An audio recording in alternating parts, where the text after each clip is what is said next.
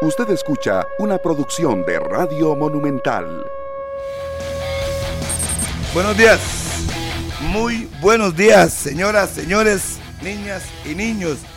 En el Día del Amor y la Amistad, un saludo cordial para cada uno de ustedes. Gracias por su sintonía. Vamos camino a los 10 años y hoy es un día especial.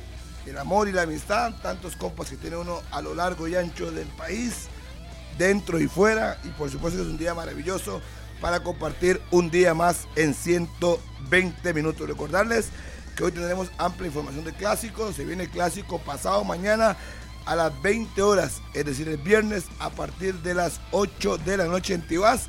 Quedan pocas entradas, un poquito más de 1500 entradas disponibles para los que quieran ir al clásico Saprissa y Liga Deportiva Alajuelense. También recordarles que en la federación no hubo respuesta con el día de ayer con respecto a lo que dijo Luis Pinto a Fanagón ayer aquí en 120 minutos. Y bueno, ya veremos qué ocurre con respecto a este tema. Nos pueden seguir en las redes sociales, en Facebook, en Twitter, en Instagram, por supuesto en 93.5 y en el canal 11 todos los días de lunes a viernes, camino a los 10 años. Daniel Murillo, el Liberiano. Buenos días feliz día del amor y la amistad. Buenos días, Harry, para usted y para todos los oyentes y televidentes de 120 minutos. El placer enorme de saludarles. Y ahí, Julián, ahí sí hacemos el cambio perfecto. En la mañana, a las 9 con 2. Por cierto, ayer se va el primer equipo de la Copa de Campeones de la CONCACAF. Es el Forge de Canadá, quien quedó eliminado ante las Chivas Rayadas de Guadalajara. Ayer la derrota 2 por 1, ya habían perdido 3 por 1 en casa y de esa manera, gracias, se termina de descifrar esta primer serie y tenemos un sembrado más en los octavos de final donde ya está instalado Liga Deportiva Alajuelense. Entonces Chivas elimina al Forge, como todo estaba previsto, todo en orden y para hoy tendremos partidos determinantes, como lo será por supuesto el del América Real Estelí, el Real Estelí que marcha con la ventaja de 2 por 1 e irá al Estadio Azteca hoy 9 y 15 de la noche. América Real Estelí, Copa de Campeones de la CONCACAF. Y a las 7 se estará enfrentando el Tigres como local ante el Vancouver Whitecaps. Esta serie que marcha uno por uno y la oportunidad para el equipo de Vancouver de poder desplazar al Tigres o bien el Tigres de sumarse junto al Chivas en la ronda de los octavos de final. Rodolfo, ¿qué tal? Buenos días en la mañana. ¿Qué tal? Muy buenos días. Un gusto saludarlos a todos los que están en empresas, ¿verdad? Hoy también. Hoy continúa la extensión de ayer.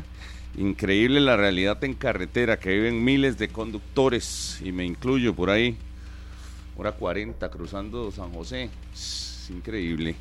Pero bueno, aquí estamos, felices. Eh, ya nos encaminamos al clásico del próximo viernes. Mucha gente pendiente. Me extraña que todavía haya tantas, en tantas, tantas entradas disponibles. Pensé que se iba a vender un poco más rápido el asunto, pero al día de ayer, que, que todavía 1800, 1700, eh, faltan dos días para el clásico. Es un clásico, no define nada, ni primer lugar, ni nada. Sí, por eso, pero yo hubiera pensado que había un, un ánimo mayor no sé, 2000, 2000 entradas. Ya vendieron 6000 y, y tiene muchos socios. Ya mínimo, por eso, vender 6000 me parece muy poco con tantos socios, eh, si solo se pusieron a la venta de 8 mil.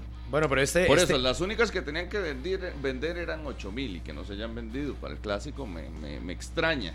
Si ustedes lo ven normal, bueno, es la opinión de ustedes. Lo que, veo, lo que veo más allá de que sea normal o no es que hoy hay pago en la mayoría de empleados, mañana otros, y podría ser que de esta manera se, se acaben los boletos. Sí te entiendo el, el análisis, pero yo creo que lo único que nos da es que el aficionado morado no está tan lanzado por lo menos en esta primera vuelta, en este arranque de torneo, a apoyar masivamente a su equipo. Y también, y también había otros gastos. O sea, yo entiendo el por qué. Otros atractivos. Sí, sí. bueno, hay otros atractivos el mismo sábado. Entrada de clases, picnic, todos los conciertos que vienen. Hay bastantes conciertos acá en el país. Viene Don Omar, viene Cani García. por algo se juega viernes también. Eh, hay bastante. Eh, y entiendo la entrada de clases también que no han pagado también. Pero aún así yo eh, pensaba que ya para hoy eh, se hubiera vendido todo el estadio Ricardo Saprisa. Pero esperemos en las próximas horas, a ver si llegamos a mañana. ¿Dice usted que se vende todo? No. Hoy mismo, ya hoy se va todo eso. Hoy se va. Son 1500 entradas. Bueno. se van. Bueno, que lo agarren en el aire, porque eso es lo que estoy haciendo. Y intentando picar a la gente para que vaya a comprar su entrada. Y al mismo tiempo el Saprisa también, pero es que podés hasta hacerlo por descarte de qué te interesa más ver, porque inclusive el Saprissa va a conocer los boletos para el encuentro frente al Philadelphia Union. Hay muchos De- partidos seguidos. es decir, tampoco el aficionado, mm, supongo que no la mayoría, tendrán toda la solvencia económica para poder decir, no, voy al clásico, voy al evento externo de fútbol, vuelvo a ir ahora frente al Philadelphia ¿Pero Union. usted cuál prefiere? Son 16, son 16 mil personas, 16 mil boletos para dos partidos. Por la diferencia, si tuviera que clasificar, yo iría ante el Philadelphia Union. Porque clásico No, por posiblemente eso, tenga pero, final pero vea solo los boletos que se venden. Son 16 mil para los dos juegos. Tampoco Sí. es que tienen que vender de 30 mil. Por eso. Sí, yo espera, yo esperaría llenazo en el clásico y llenazo también contra Filadelfia.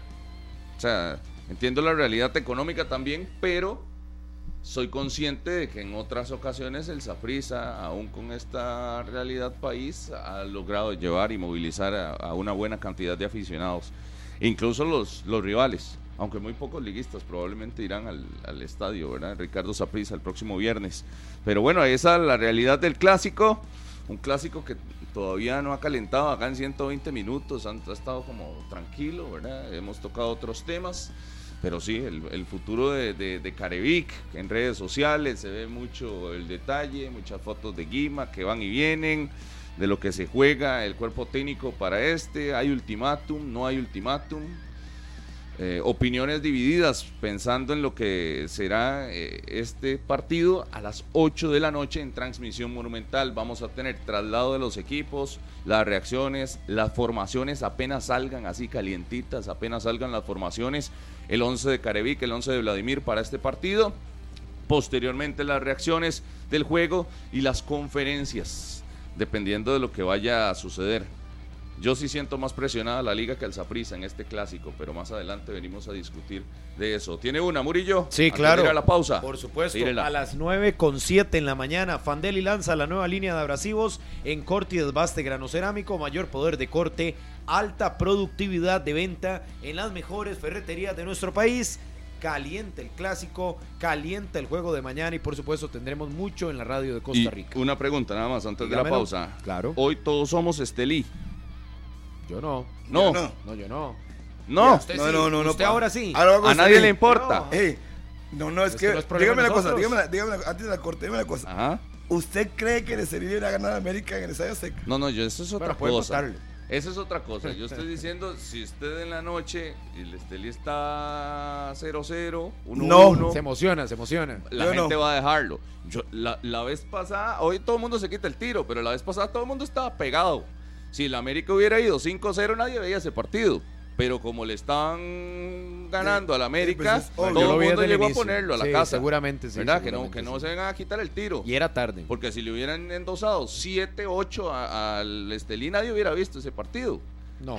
Ah, pero todo el mundo estaba ahí conectado viendo, incluso Winnie Pooh, ¿verdad? Porque estaba ganando el Estelí. Ah, y hoy todo el mundo se quita el tiro. No, y todo Sí, el mundo lo va a comenzar a Hoy ver. les aseguro, les aseguro, el Estelí mete el 1-0, que, que no va a pasar, pero el Estelí mete el 1 por 0 y aquí todo, en todos los teles Dígame- de los fiebres del fútbol va a estar en Dígame- ese partido. deje. Dígame, que la gente vea el partido, Los fiebres, los fiebres, los fiebres, Por puro morbo. los fiebres del fútbol claro, saben de claro. fútbol. Y todo el mundo sabe que la posibilidad de que se clasifique hoy es bastante, bastante remota. Pero Sí, yo sí, también sí. lo que creo es que es el equipo No, tal yo- vez yo que no es- sienten más cercano por las circunstancias que vivió el Saprissa, por lo que vivió la liga. Y eso es, es combinación de que el equipo es de acá del vecino del norte, del país de Nicaragua, de que ya le ganó el Saprissa, de que la liga lo venció. Eso es todo. No, yo no Porque el partido de comunicaciones resultado. no lo vio, No, ni aunque comunicaciones anotara. No, el partido de ayer del Forge, nadie lo vio. Es decir, ni mucho menos el de Tigres Vancouver. Eso es por el rival, por a quién enfrenta, Ajá. porque ya ganó, porque eliminó al tricampeón de Costa Rica. Y porque hay que decirlo, la liga a los mexicanos y por- sufriendo. y Hay porque que están decirlo. esperando a ver cuánto le va a meter. Pero entonces no es por el este y es América. por los También, mexicanos. cualquiera de los dos. Yo creo que es una combinación, ¿verdad? Que nos Que al lleva tico le gusta, a sí. ver eso. el O sea, tico va a ver a- hoy- o- apoyar al Esteli por allá y no. Pero ver a los programas mexicanos revolcarse después de que pierde el América contra uno de estos sería lindísimo Sí, para mañana, ¿no? Yo creo que ahí Es- sí, ah, ahí sí va más en la claro línea. Ahí sí le sonó pero sí sonó. ¿qué, va a hacer la- ¿qué piensa la mayor parte de la gente? Sí, que va a ganar el América, ¿Cuánto le va a lógico. meter? Sí, Cinco. lógico, lógico. Cinco, yo digo que le la va a meter noticia cinco. sería que el Estelí le gane 3-0 al América de la Seca. Por eso supuesto. sería noticia. Por eso. Pero ¿quién va a esperar Eh, eso? Ahí to- todo el mundo estaría mañana. eh, Mañana arrancamos el programa. Le aseguro que si el Estelí vence al América, mañana arrancamos el programa David, con eso. pues y todo el es mundo obvio, amanece feliz. ¿Cuál es la- cuál Y es la todo el mundo amanece feliz. Sería lo extraño. Yo no sé si todo el mundo No, amanece si feliz. América gane, pasa. Ah, le aseguro. feliz no sé. Si Le América aseguro. gane, pasa, vamos a arrancar con eso mañana. No, porque es lo que se espera. No, eso no. Ahí no. Pero eh, Lo todo el mundo se quita el tiro que no, que el Estelí no sé qué. Mete un gol Estelí hoy, todo el mundo en el- pone el tele. Se lo aseguro, todo el mundo lo pone. Hoy. Rojiblancos. todos. Usted, que tanto que, que Sí, tanto sí, sí, sí, Más de uno que, que termina cantando el gol. Y qué rico que le metieron al América y qué rico eliminado y dejan los programas mexicanos en las noches. Se lo aseguro.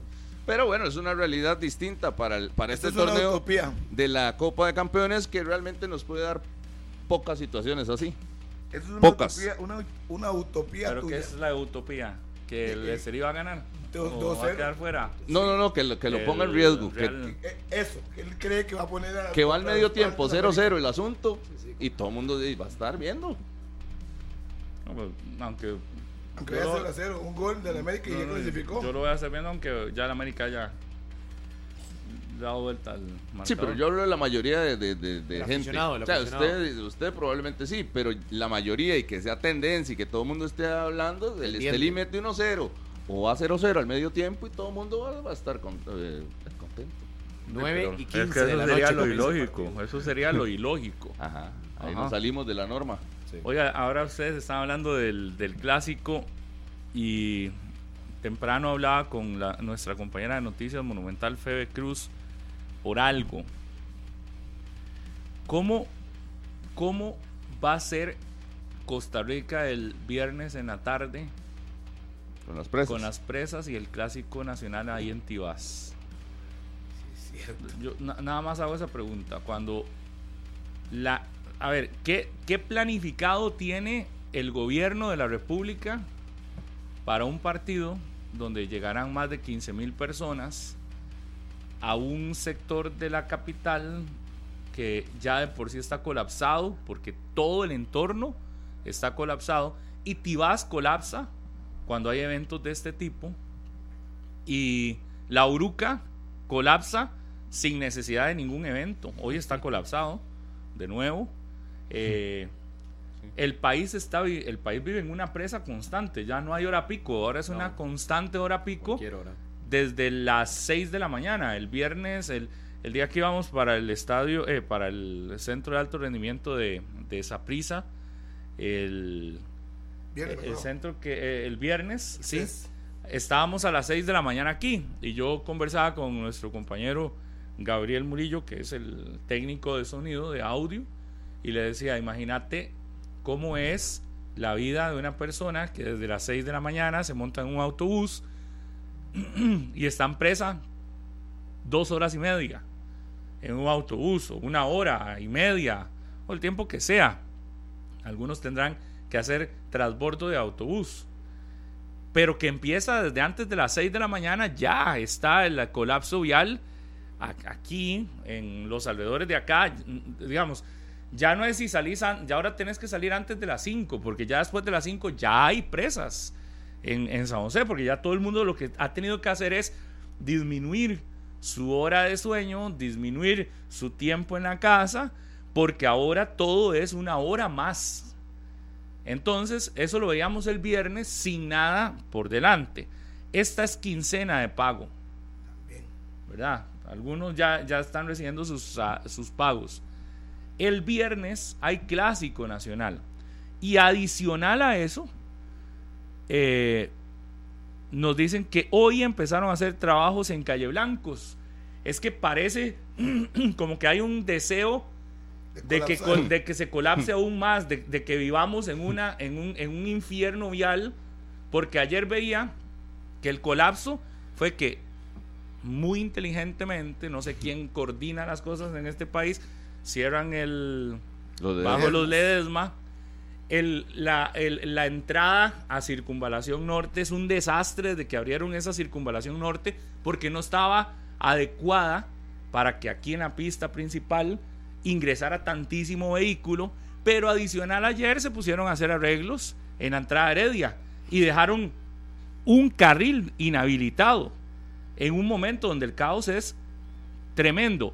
Hoy, aquí nomás cerquita, en Calle Blanco, se están haciendo más trabajos. Y el viernes hay un clásico, donde hay traslado de equipos. Ojo, no, lo, digo porque es en serio, porque van a cerrar la calle a eso de las 5, 5 y 30, desde Turrúcares, de donde viene la liga, hasta el Tibás. Quizás lo de Saprisa, no sé si estará ni siquiera concentrado o no, pero la liga tendrá que trasladarse de Turrúcares. Entonces, si usted va a andar en la calle, tenga claro que en algún momento le van a cerrar el paso, que ya de por sí está prácticamente parqueado. Y adicional a eso, van a empezar a cerrar calles en los alrededores de, de San Juan, de Tibás. La liga tiene que cambiar eso, estoy seguro. Entonces, mi, mi, mi, mi, tema es, si todo esto, porque usted dice que la liga tendrá que cambiarlo, hasta el momento no hay ninguna, Mm. ningún, ningún, no, y tampoco no hay ninguna información de que la liga vaya a salir de otro lado. No. Ya sea que salga del Morera Soto, que creo que sería peor, o desde Turúcares. No, y a veces sale de aquí, de este, pero este tampoco se lo Igual, y si se viene Eh, acá en la bruja, es lo mismo. Es decir, en cualquiera de todos los casos es un desastre, pero realmente la misma, el mismo ingenio de quienes coordinan toda la situación vial de Costa Rica se habrá sentado por unos minutos a, pensar. El viernes hay clásico y todo se empieza a mover después de las 5 de la tarde. La gente empieza a moverse para el estadio después de las 5 de la tarde. Es decir, estará dentro del radar, radar de la organización como un todo, porque aquí un vehículo varado en autopista colapsa. Cualquier evento tiene que estar coordinado para ver qué va a pasar. Y máxime si son espacios donde ya de por sí está colapsado. Y estoy hablando de ya el colapso que hay en todo este sector eh, oeste del, de la capital y que esto incluye porque estamos cerquísima de, la, de Tibás. Y estos, Tibás, lo que pasa en Tibás tiene eh, efecto rebote en la Uruca, definitivamente, tiene efecto rebote en Heredia, Romo, definitivamente, tiene efecto rebote todo este sector. Entonces, realmente están al, está alguien planificado. Ahora usted, Rodolfo, ahora decía, eh, de, ¿qué, qué, qué pensará la gente si quiere ir o no? De, yo como trabajador, si salgo a las 6 de la tarde, ni siquiera planifico comprar una entrada. Si mi hora de salida es a las 6 de la tarde. Y, y estamos a cuántos kilómetros aquí? De donde nos ubicamos nosotros, a, a San Juan de Tibás, estamos a, a 15 kilómetros, si acaso, 13 kilómetros al estadio Saprisa. Pero en un momento de colapso. 4.2. ¿Kilómetros? Sí. No. Y yo diciendo 15, sí, porque uno dura como una hora. 4.2. sí. Solo que en este momento, en este momento duramos 30 minutos. No, eso, vea, Murillo. En este momento, no, no, no. Este Ya yo no le creo ni siquiera a las aplicaciones. Hoy la, la aplicación me decía que llegaba aquí faltando 35 minutos sobrado. Y yo, o sea, las las presas, me levanté a las 7, voy sobradísimo. Voy sobradísimo. Y la aplicación ayer también me decía que llegaba a tiempo. Ayer llegué 45 minutos. No, no, es que, es que conforme va y, pasando y hoy llegué los así minutos, se a va, la aumentando, campana. va aumentando. Dos horas, dos horas estuve en carretera hoy. Ayer yo veía entrevistas de, de gente este en, noticieros. Creí que estaba Eh, sobrado ya. en noticieros este, que le hacían consulta a la gente y la gente decía que tramos que duraban 30 minutos están durando hora 30, hora 40. Pero es que no estamos hablando baja, esto es una realidad. Ah, cierto. La realidad es que esta es la, la, la arteria de entrada a San José más importante es la ruta 1.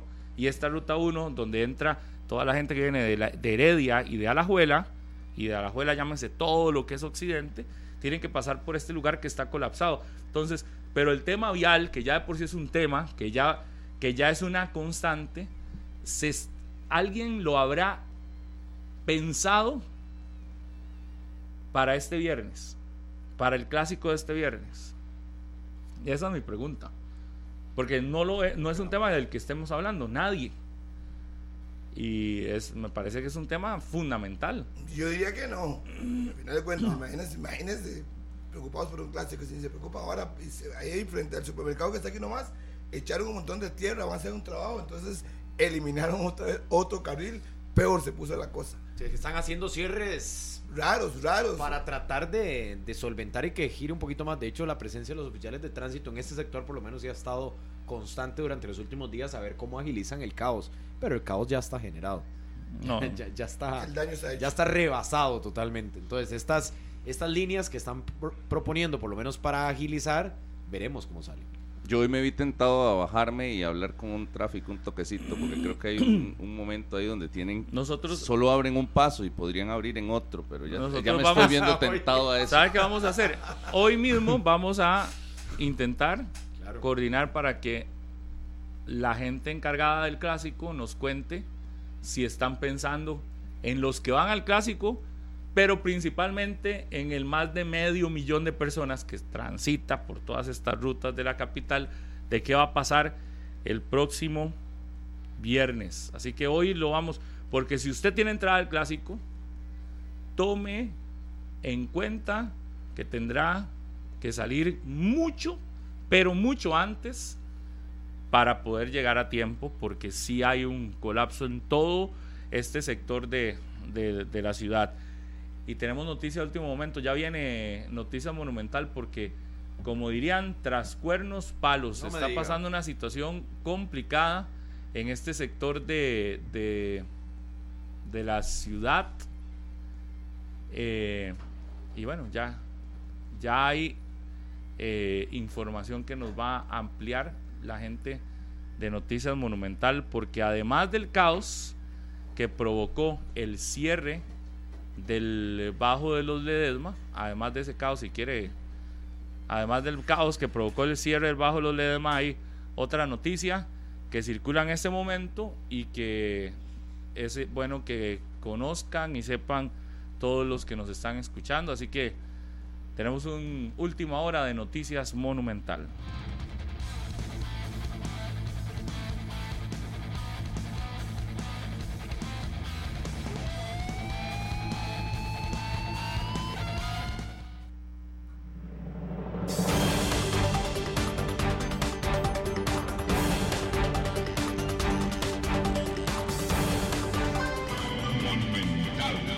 Alejandro, ¿qué tal? Muy buenos días. Malas noticias para los que viven en este sector de la, de la ciudad capital. Sí, Pablo, los buenos días. Al ser las 9 de la mañana con 23 minutos, a usted, a los compañeros y a quienes nos escuchan a esta hora en 120 minutos. Así es, hace unos minutos el Instituto Costarricense de Acueductos y Alcantarillados informó que el equipo técnico de la institución se dirige en este momento al Bajo de los Ledesma debido a que la empresa constructora que está operando actualmente en esa vía para sustituir el puente dañó una tubería principal. Actualmente se está evaluando el impacto que esto va a tener para los usuarios con el fin de informar a la población. Dice la IA que estará actualizando la situación en los próximos minutos. Sin embargo, sí confirmar que la empresa constructora encargada y contratada mediante también la municipalidad de San José para arreglar ese puente que está, o sustituirlo más bien, que está ahí en, el Bajo Los Ledesma, que comunica la Uruca con Pavas. Eh, se dañó una tubería principal que estaría impactando a los usuarios. Sin embargo, la magnitud de ese impacto de momento no la conocemos debido a que la IA está trasladando su equipo técnico para conocer efectivamente cuánto, en dónde y a cuáles vecinos estará afectando el daño de esta tubería principal que- en este sector. Y, y para conocer qué tipo de daño es también, Claro, me imagino. Porque podríamos hablar de que si es un daño a la tubería, que rompieron la tubería, es va a quedarse sin agua mucho rato mientras la, la arreglan. Y eso sería al menos mal, el, el mal menor. Porque si se da una situación como la que se dio en otra, en el otro sector de, de- de la ciudad en los últimos días de contaminación de agua, ese también podría ser peor, pero de momento se descarta cualquier situación hasta que el AIA vaya y observe qué fue lo que sucedió. Exactamente, recordemos que hay dos tipos de trabajos en este momento en el Bajo Los Ledesma, sustituir el puente que estaba y que se cerró desde finales de enero y también el puente Bailey que se está habilitando y que se estaría este, también ampliando para los usuarios en unos dos meses. Eh, esas dos vi- obras se están ejecutando en este momento de forma que en la dinámica de esos trabajos que está haciendo la empresa encargada se dañó una tubería principal. Sin embargo, como bien lo menciona Pablo, de momento eh, la cantidad de vecinos que va a estar siendo afectados o comercios en los alrededores de la Uruca no es de conocimiento todavía debido a que la IA de momento nada más se está trasladando al lugar para valorar el impacto y ver y comunicar lo que va a suceder próximamente con el servicio de agua para los vecinos de La Uruca, de los de Esma, de Pavas, que también se abastecen este, mediante las tuberías que están eh, también comunicándose en el sector de los de Esma. Ma- Vaya noticia, ¿verdad? Ya en un sector donde tiene colapsado San José, y ese es el sector que tiene colapsado. Sí, Ah, sí. también por Podríamos supuesto. pasar el video para que en Canal 2 lo pueda pasar, porque ya ahí es una. e- Es, es, es una tubería rota, pero así es algo increíble. Esto también, por supuesto, hace la pregunta y es parte de lo que estaremos ampliando en las próximas horas de la colocación de ese puente Bailey, que vendría, o la idea era que aflojara un poco el tema del tránsito en este sector de la Uruca. Sin embargo, pues hay que ver si es, eh, este daño a la tubería atrasaría la colocación de ese puente Bailey. Es una de las preguntas que, por supuesto, estaremos ampliando en las próximas horas y en nuestras emisiones de Noticias Monumental. No, en este país de por sí somos muy rápidos. 10 meses haciendo un puente de 30 metros y dos meses colocando una solución momentánea. Entonces, de- así de ágiles. Muchas gracias, Alejandro. Vaya, vaya. Vaya situación, ya casi ahí les ponemos el, el video de eso que ya anda circulando, el desastre de... de- de- es, es- para que ustedes se den una idea, sí, se, se nota que es un tubo madre. eh, la- como está botando agua, es algo impresionante. Don Víctor Rodríguez viene por ahí, entonces me mandó el video, me dice, vea lo que se, están botando el agua. Me hace Don Víctor. No sea ¿Qué días? ingrato. ¿Qué días? Chascuernos palo. Bueno, y así de manera de manera extraoficial para estar tratando así, les puedo decir que la liga valora irse a hospedar fuera de Del Tulúcares, fuera de la Juela, lo más cerca posible de San José, por esta situación de la que estamos hablando. Está bien. Ahí- ah, ah, pero vea que no es un tema así, no es un Cualquiera, tema menor, no, no, es no. algo Tiene que buscar la- la fuerte. Y, y, y sí, sí está. Por eso. Pero muy decimos, bien, muy bien, porque están previendo el caos que ya de por sí todos sabemos. Yo creo que el que no sepa que el viernes, si va para el estadio o los que vayan al inmueble tibaseño, Sí. si no toman previsiones, eh, En más de una hora, horas dentro del autobús. mínimo para trasladarse. Y aunque mínimo, tenga ¿verdad? escolta, porque Mínimo. con, con escolta también cuesta abrir paso. No, la noticia de la mañana, la liga valora eso. Estamos tratando de localizar a la organización del partido, evidentemente, pero también a la gente que está en diferentes eh, puntos para que nos cuente cuál va a ser el accionar previo al clásico nacional el viernes en un en una San José, en una ciudad capital colapsada, pero así en su punto máximo. 9 y 28. Hacemos una pausa, un día movido. ¿Movido? Ah, bueno, ahí, ahí hay una imagen. La gente que nos ve por Repreter Canal 11, nos sigue por Facebook Live. Esto no, no es noticia monumental, pero es que como estamos, hay que decirlo, Ese es el tubillo que rompieron hoy. los mismos que duran 10 meses haciendo un puente de 30 metros, hoy le metieron un palazo a un... Bueno, vea la magnitud con la, con la medida de la persona. Se observa la gran cantidad de agua que sale y es casi que del ancho de la altura de la persona. Es decir, la persona colocada a La parte referencia. del tubo es una referencia para los que nos escuchan. Ahí Imagínese está, usted. con ese, con el, la, El con la bajo. máquina esa, seguro. El bajo, Le tuvieron ahí un pequeño desliz. Un y- cariñito mal le hicieron al tubo. Y no solo 10 meses vamos a durar haciendo ese puente de 30 metros, sino que ahora van a dejar sin agua no sabemos cuánta cantidad de personas y estamos botando agua a lo loco en ese sector. Los vecinos de Guadalupe, de, de toda la zona este de, de la capital que tuvo problemas hace unos días con el abastecimiento de agua, viendo estas imágenes seguros se ponen peor de molestos porque hoy estamos botando agua literalmente a cántaros ahí en el bajo de los Ledesma mientras evalúan cuál es la gravedad del daño que será hecho a la tubería madre. Hacemos una pausa y ya regresamos las 9 con 30 en la mañana, ya volvemos. Continuamos en la radio de Costa Rica 93.5 FM a través de Canal 11 y también a través de Deportes Monumental en el Facebook Live. Gracias a todos los que se conectaron desde temprano los que se están conectando con nosotros en este programa previo al Clásico Nacional. Fan Deli lanza la nueva línea de abrasivos en corte y desbaste grano cerámico. Mayor poder de corte, alta productividad de venta en las mejores ferreterías del país.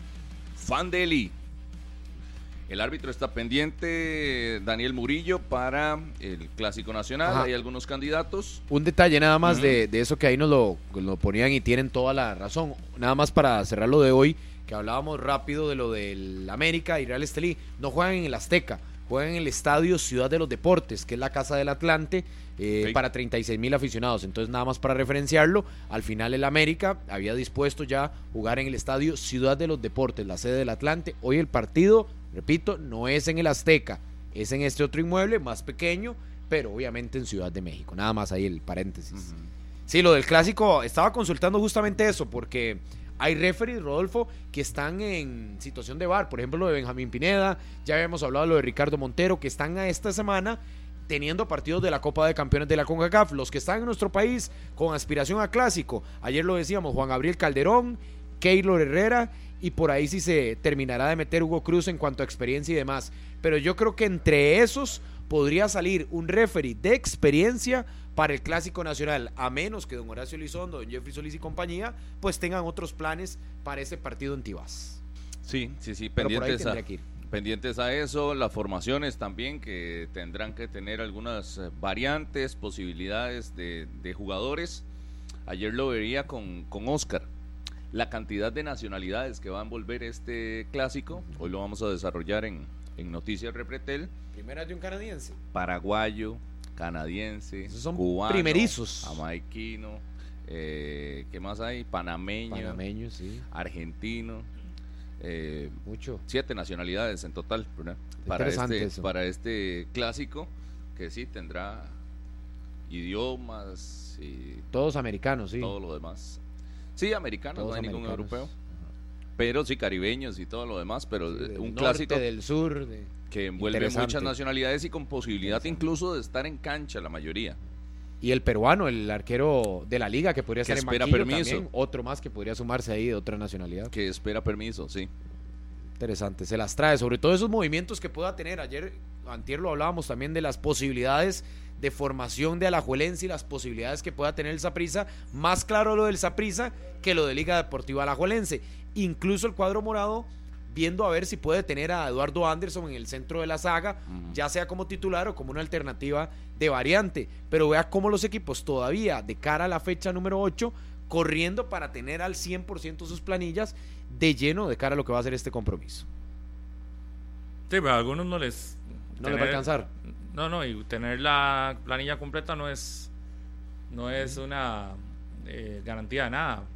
Pues, si, si no tenés un equipo, un 11 eh, definido, Mm. sí, de nada te sirve tener todo. Obviamente te sirve de mucho, porque vas a poder seguir eh, haciendo rotación. Eh, estamos claros que el 11 del Saprissa es muchísimo más Estable. estable y que uno aquí hoy podría hablar de una duda, si acaso en ese 11. Si nos vamos al 11 de la liga, hoy nadie yo creo que se atrevería a dar un 11 claro. Eh, uno podría dar 3, 4, 5 jugadores que, no son, que son inamovibles o no. O sea, yo ni eso daría. Hoy en Alajuelense, Leo Moreira, Uno. Alexis Gamboa, Sí, dos. Dos. dos. El canadiense. No, no, en ninguno de esos, ¿Cómo el ni, ni los laterales Yo ni creo el que lo de canadiense es inamovible. Campbell Mora. No sabía, Campbell Mora, Campbell bueno, Mora. y Campbell que no jugó el último partido. Entonces uno no sabría si es inamovible o no. Pero en el clásico yo creería que sí. Pero digamos que Campbell y Mora le damos. Y lo de Celso. duda. Y lo de Y Celso. cinco, Sí, cinco Esos son los cinco. de la liga. Los otros seis, usted tira una moneda para arriba y no sabe cuál va a caer y cuáles serán los que van a entrar. Y el problema es que tres, tres de esos seis que faltan son en defensa. Tres que componen la línea defensiva. Es decir, en defensa tenés a uno fijo. La liga fijo, fijo, tiene un que técnico Gamboa. que no le ha dado confianza a un 11. Así, así de fácil. Y, y yo aquí, en este punto, sí es responsabilidad del cuerpo técnico. El cuerpo técnico de la liga no le ha dado confianza a un 11 estelar para que ni siquiera ellos sepan quién juega. Para que ni siquiera ellos sepan quién va a ser el titular un partido. Uno podrá decir, algunos podrán decir, eso es buenísimo, porque todos están preparados y porque todos están listos para poner en práctica la función. Otros podrán decir, es lo peor porque ni siquiera si vos no sabes si vas a ser titular un día o no, es lo peor. Pero bueno, esa es una realidad. Por el otro lado, usted ve prácticamente, si no es por la expulsión del sábado anterior y por la sanción, el otro que está afuera es por Jefferson sanción Brenes. Jefferson Brenes y, y la expulsión de Luis Díaz. Yo diría que el resto uno lo tiene muy claro, el 11 estelar del Saprissa. No hay, no hay tanta variante y si quisiera hacer alguna variante es ya por una decisión técnica del entrenador, pero, pero creo que está mucho más claro Más a dónde se dirige eh, la formación estelar del, del Saprissa. Igual, eso puede ser bueno o malo, cada uno lo interpretará como quiera. Y yo incluso en, la, en el caso de la liga veo que la- las dos vertientes son no tener una estabilidad genera que tal vez el rival no conozca o no sepa cómo marcarte o cómo sostenerte o no, no sepa qué vas a mostrar en cancha. Eso sería Eso, viéndolo ve- viéndolo en positivo. positivo. Viéndolo en Exacto, positivo. entre comillas. Viendo lo negativo es eso. Y yo creo que va más en, en negativo al tema de la liga porque es por bajo rendimiento. Ojalá fuera que usted está luchando porque, eh, no Todos sé, están a tope. Ledme y Moya tienen tres goles cada uno y se están dando durísimo ahí pues, en el goleo. No, los laterales. Uno está tirando asistencias como loco y el otro también. Entonces usted no sabe cuál de los dos. Sabes también que, que- es el principal problema de la liga con estas circunstancias, la confianza de los jugadores, porque no solo están en bajo rendimiento, sino que la inconstancia en las formaciones titulares llevan a que el jugador, como lo decía Pablo creo que ayer, de no sabe si va a jugar, si no va a jugar, si me preparo, si no me preparo a tope, y esa incertidumbre, yo creo que de cara a un partido tan vital como el de la Liga Saprissa, sí le, sí le merma en confianza en un futbolista que podría hoy estar segurísimo de que se lo ha ganado por sus últimas actuaciones, por los goles, por las asistencias, por la marca y que va a ser titular. Pero vea que incluso con dos partidos el canadiense, hay muchos que no lo ponen a ojos cerrados en la formación titular No, no. y más bien prefieren ver a la espalda a ver si Guillermo Villalobos ya se recuperó. Mismo caso que en lo de Lesme y Moya, que usted ve a los aficionados que si Ledme sí, que la confianza del doblete, pero bueno, en el último partido no apareció, que mejor que llegue Moya o mejor que por fin regrese Johan Venegas. Y esa disyuntiva del mismo aficionado creo que se traslada también al equipo en confianza. Pero, pero es que es muy claro, Lesme o Moya, vea los números de gol recientes. ¿Quién debe ser titular? El que tenga más gol en este momento. Debería ser ¿Y Ledme. cuál es? Lesme. Lesme. En, en- en- en porcentaje y cantidad de minutos. Además, Jonathan Moya, muchas gracias, Chelita. Además, Jonathan Moya no, no viene de dos, ¿cuántos días? Dos Diez, jornadas, sí. Dos Diez jornadas, días más más. de 10 días de Y no, de no tener participación. Entonces, en ese caso, pero es diferente a lo de Guillermo Villalobos. ¿Quién te da más confianza atrás? A mí me parece que Guillermo Villalobos le da más confianza hoy a la liga que el canadiense. Y no porque el canadiense no tenga condiciones, sino porque me parece que todavía para un clásico es un riesgo. Yo pienso exactamente igual y además Villalobos ya ha jugado la mayor parte de los partidos junto con Celso y, y Gamboa, así es que yo lo vería, ya además está recuperado, nosotros lo preguntamos el día domingo y me dijo que está totalmente recuperado y lo de Moya también, o sea, Moya eh, podía haber jugado el fin de semana, lo aguantaron por decisión técnica. Entonces, si lo aguantaron, Es para que juegue. Uno le diría entre líneas que es eso le para digo. que juegue. Ni un minuto le quisieron dar. Pero entonces imagínense, Ledme anotó doblete. En el último partido está bien, no, no tuvo tantas ocasiones de gol claras. Y ya lo vas a mandar al banquillo porque regresa Moya. ¿Y con qué números Moya banquea a Ledme? Bueno, Es pero que bueno, es- todo e- ese es, es el análisis. todo eso es un tema que se dará durante todos estos días. Hoy arrancábamos el programa hablando también de la realidad país, que no puede, es una realidad país que no se puede salir de la realidad futbolística. ¿Y cuál es esa realidad país? El colapso completo de San José. Ya estamos localizando también a don Gustavo Chinchilla, gerente del Saprisa, para que nos cuente si viendo lo que ha sucedido desde este lunes, que la cosa ha sido peor todavía hoy desde las 5 de la mañana con presas, eh, ya hoy estamos miércoles y siguen desde el lunes las presas tremendas. ¿Qué medidas se van a tomar en la organización del juego? También queremos conocer las medidas que tomará la Juelense o si se toman o no medidas cuando se ve esta realidad. Don Víctor Reyes es el secretario técnico del equipo de la Liga Deportiva La Juelense, a quien agradecemos que nos atienda estos minutos. Don Víctor, un gusto saludarle.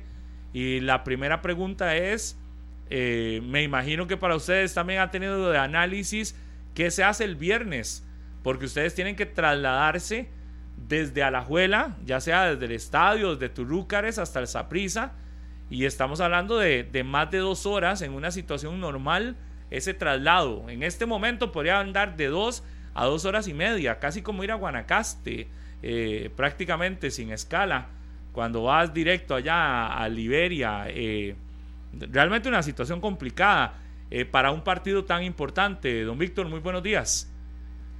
Muy buenos días, Pablo, y a Harry y a todos los que están ahí en, sintonía. Este, sí, como usted bien lo indica, este, nosotros somos muy precavidos de toda la situación vial que, que, vive el país y sobre todo lo que es el traslado desde Alajuela hacia San José, un día viernes de pago, de fin de semana y sobre todo con mucho congestionamiento vial. Hemos tomado la, la posibilidad de concentrar el equipo mañana a partir de la una de la tarde en un hotel capitalino. Después del entrenamiento vamos a, a tener el almuerzo aquí en el, en el CAR y a eso de la una de la tarde el equipo se estará concentrando en San José, precisamente para que esté desde el jueves ya en, a unos 20 minutos del estadio Ricardo Saprissa. Esta es una medida, don Víctor, que, que ya la habían madurado ustedes eh, cuando vieron ya el cierre de los Ledesma y cuando vieron el caos vial que, que desde hace que dos, tres semanas eh, hay acá en San José. Sí, sí, básicamente nosotros siempre que jugamos contra el Deportivo Saprissa en San José, tomamos la precaución de estar de, en, la, en, la, capital, por decirlo de alguna forma, este, a pesar de que contamos con todas las condiciones aquí en, en Casa Don Pedro, en el Centro de Alto Rendimiento, pero para esta ocasión, este, valorando el, el caos vial que está en todo el país, básicamente los traslados serían de 2 a 2 horas y 30, hemos valorado y hemos tomado la decisión de, conjuntamente con la gerencia y el cuerpo técnico, de que mañana el equipo a la 1 de la tarde se pueda concentrar en un hotel capitalino para que esté más o menos a unos 20, 25 minutos de Tibás y que no haya ningún contratiempo para que todo marche de la mejor manera. Sí, porque eh, aquí es el costo-beneficio, me imagino también, el hecho de que, de que se tenga que invertir en esto pero el, el, costo si no se hace es tener a los jugadores. Antes de un partido dos horas metido en un bus no es no es lo más recomendable. Sí efectivamente no es lo más recomendable pero nosotros empezamos la posibilidad de que estén descansando tengan buena alimentación estén en un ambiente tranquilo este vamos a estar con todas las condiciones idóneas de lo que la liga se acostumbra en un estándar de un hotel de cinco estrellas, que pueda tener aire acondicionado, que estén descansando y sobre todo muy mentalizados en lo que va a ser el partido el día viernes. No, Víctor, usted es el que participa en todo el congresillo previo a un partido de estos. Eh, ya, ya, eso ya, ya se realizó la, eh, la reunión, el congresillo técnico, o, o, cómo está este tema también, porque me imagino que, que hay toda una organización previa para, para un partido tan importante y de tanta tensión? Sí, nosotros siempre asistimos al congresillo técnico cuando Saprissa nos invita. En este caso, tengo entendido que entre jueves y viernes se va a realizar el congresillo técnico en el estadio Ricardo Saprissa. La idea es coordinar este, cómo va a estar eh, el evento como tal, este, la que va a ser la logística del de traslado de los equipos hasta el estadio Ricardo Saprissa y durante y también lo que va a ser eh, todas las actividades durante, durante el partido y antes del partido. Básicamente nosotros tenemos buena coordinación con Francisco Porres, con Oscar Díaz del Deportivo Saprissa y siempre manejamos muy bien la logística. Eh, y, me imagino también, don Víctor, ustedes eh, ya están coordinando todo porque a pesar de que es hasta marzo el tema de la Copa de Campeones que ustedes participan, ya hay una cantidad de trámites que se deben de estar realizando. Eh, aunque no saben cuál es el rival, pero sí ya me imagino que también revisando posibilidades de vuelos, revisando eh, si todos los jugadores tienen, en caso de ser en Estados Unidos, visa norteamericana, todo este tipo de cosas ya se han empezado a trabajar también. Sí, claro, desde que salió la, el calendario juego, nosotros procedimos a hacer todos los arreglos correspondientes en cuanto a visado de pasaportes, renovación de pasaportes, porque la, la ley establece que eh, cualquier costarricense que desea salir fuera del país, como mínimo tiene que tener seis meses de vigencia el pasaporte. Teníamos algunos jugadores que no cumplían con ese requisito. Estamos a la espera también del resultado del partido del 21 y del 28 entre New England Revolution y el CAI de Panamá. Eh, inclusive el partido del día 21 se va a jugar en Penenomé, a más o menos a 150 kilómetros del centro de Panamá. Ya nosotros conocemos esa cancha porque nos tocó en, la ocasión que estábamos con, con el señor Colto, fuimos a jugar a, a, ese, a ese estadio y ese, son una distancia larga, sobre todo muchas presas, entonces estamos haciendo todos los arreglos correspondientes, tanto para Panamá o para Estados Unidos, en este caso Boston. Tener la posibilidad de, de, manejar los vuelos y lo que es toda la logística de pasaportes, visados y todo lo que concierne a los compromisos institucionales cuando se participa en un evento internacional. Don Víctor, buenos días. Rodolfo Mora por acá. Eh, ¿Se recuerda a quiénes se le tuvo que renovar el pasaporte en estos días? Claro, con Josa Navarro, Anthony Hernández, también con Carlos Mora. Fueron tres jugadores eh, importantes de nosotros que tenían su pasaporte a pocos días de vencer. Más o menos tomamos la precaución y ellos cuentan con el pasaporte nuevo y le iba a consultar eh, sobre Alejandro Duarte, el portero que está pendiente por ahí con los permisos, ¿cómo, cómo está la expectativa con él? Con Alejandro este, ya presentamos toda la documentación, esperemos entre hoy y mañana tener el ok por parte de la Dirección General de Migración para que él ya pueda tener participación, si así lo, lo dispone Migración en el sentido que nos mande la resolución y hacer todos los documentos pertinentes para que él pueda estar el próximo viernes en el estadio de Carlos Saprissa como integrante de la delegación oficial de LDA. ¿Ese trámite con él tuvo alguna complicación o fue más, más de rutina, ya todos los, los, papeles estaban bien?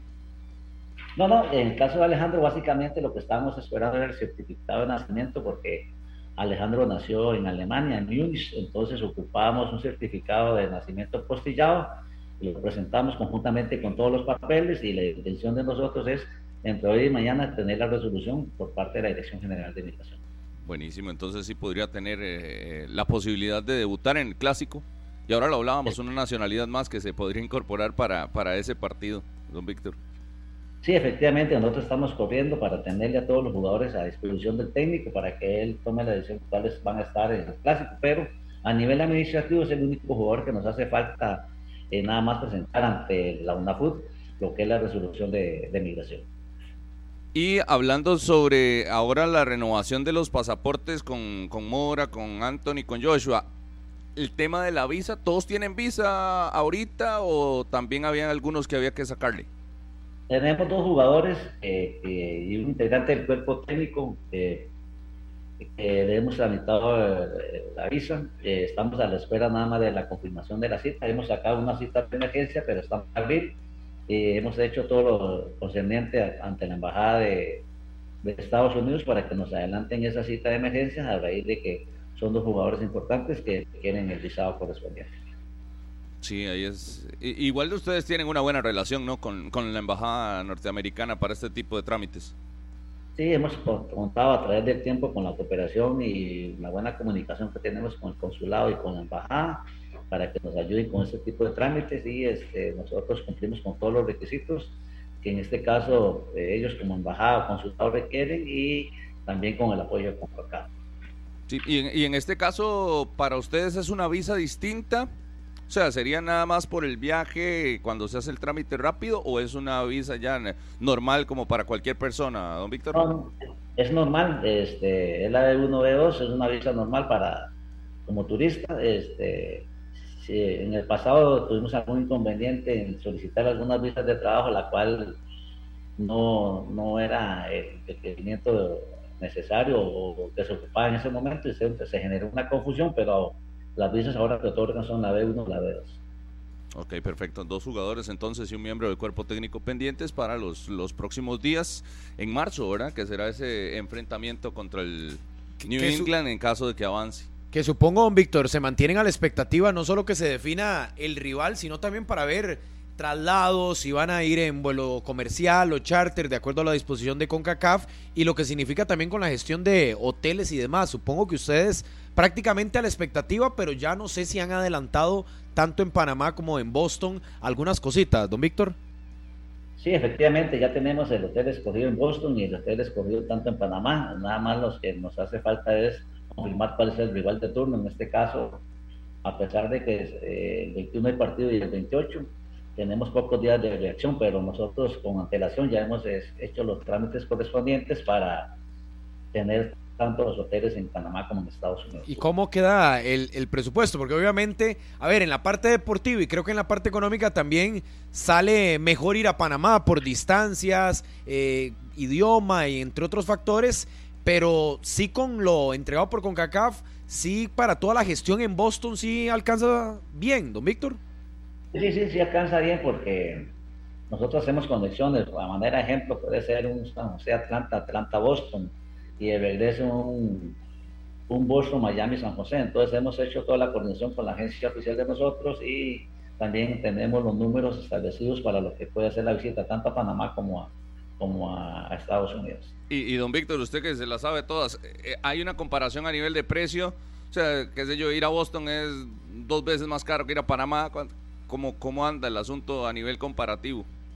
Sí, hay una eh, diferencia considerable, pero para nadie es un secreto que estamos a una hora de Panamá, eh, hay vuelos diarios entre 4 o 5 al día. En caso de, de Estados Unidos tenemos que hacer algunas conexiones porque tenemos que sopesar también lo que es la alimentación, no tener a un jugador 7 horas en un avión, la intención es hacer un traslado de 3 horas, eh, mientras hace migración en Atlanta, tener una espera de tres horas para que los jugadores puedan eh, eh, almorzar y después llegar a un vuelo de, Atlanta a Boston en dos horas y media. Entonces, estamos sopesando todos los detalles para cuidar la buena alimentación, el descanso y sobre todo las condiciones idóneas para los jugadores. Don Víctor, muchísimas gracias y pendientes al desarrollo de este nuevo clásico que ya, ¿cuántos tiene? ¿Cuántos clásicos? No llevo esa cuenta, pero del 80 para acá, no sé cuántos casos se han jugado. Entonces ahí, ahí se las dejo picando.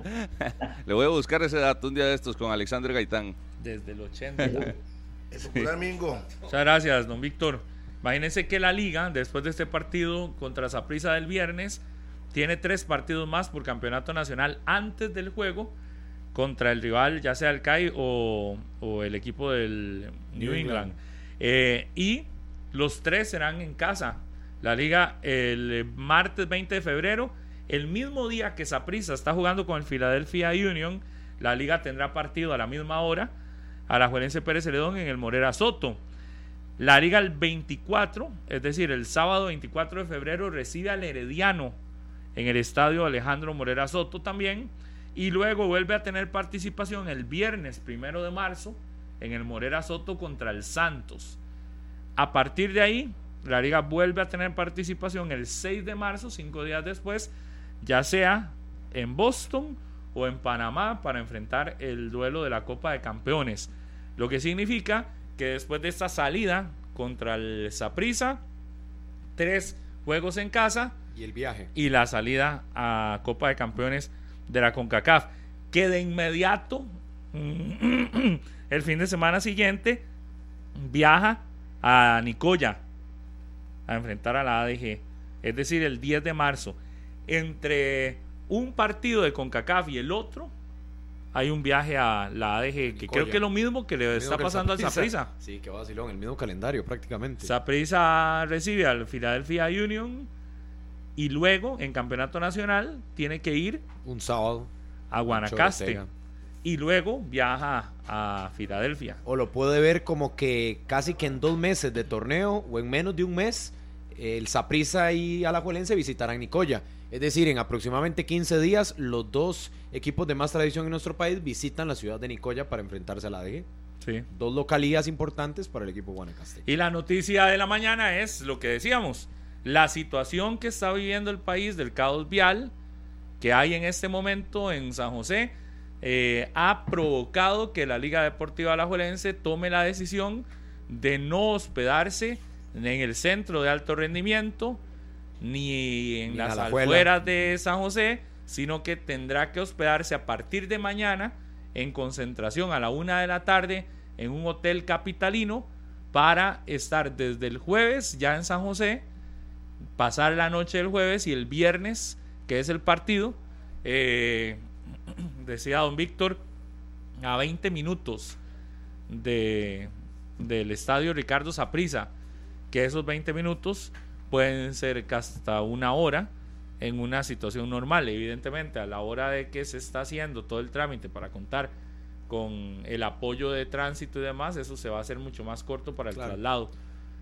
Obviamente, para el resto de la población va a ser más caos dentro del caos, pero si la liga ha tomado la decisión de quedarse y de hospedarse aquí cerquita, ya en San José. Lo mejor que la, se La ventaja es que si se hospeda por aquí cerca, en Sabana o arriba, puede tomar la, nueva mm, carretera, como va con escolta, baja a la, 27, a la 32 y no va a durar tanto, tanto como si viniera de la abuela. Entonces yo creo que es una buena estrategia, estar cerca y que le quede, vamos cerca, poder conectar y leyendo entre líneas de Hotel Capitalino, yo creo que sí, da muchas facilidades, ¿verdad? Porque eh, tal vez en las periferias de la capital se utiliza el término capitalino para decir que está en San José, eh, porque no creo que se metan al puro centro de San José, que tal vez es un poco más caótico, sino que acá en las periferias hay hoteles, como le decía don Víctor, cinco estrellas, posibilidades hay bastantes para que el equipo tenga su noche tranquila, bueno, su tarde noche tranquila y después eh, una activación en la mañana para lo que va a ser el clásico.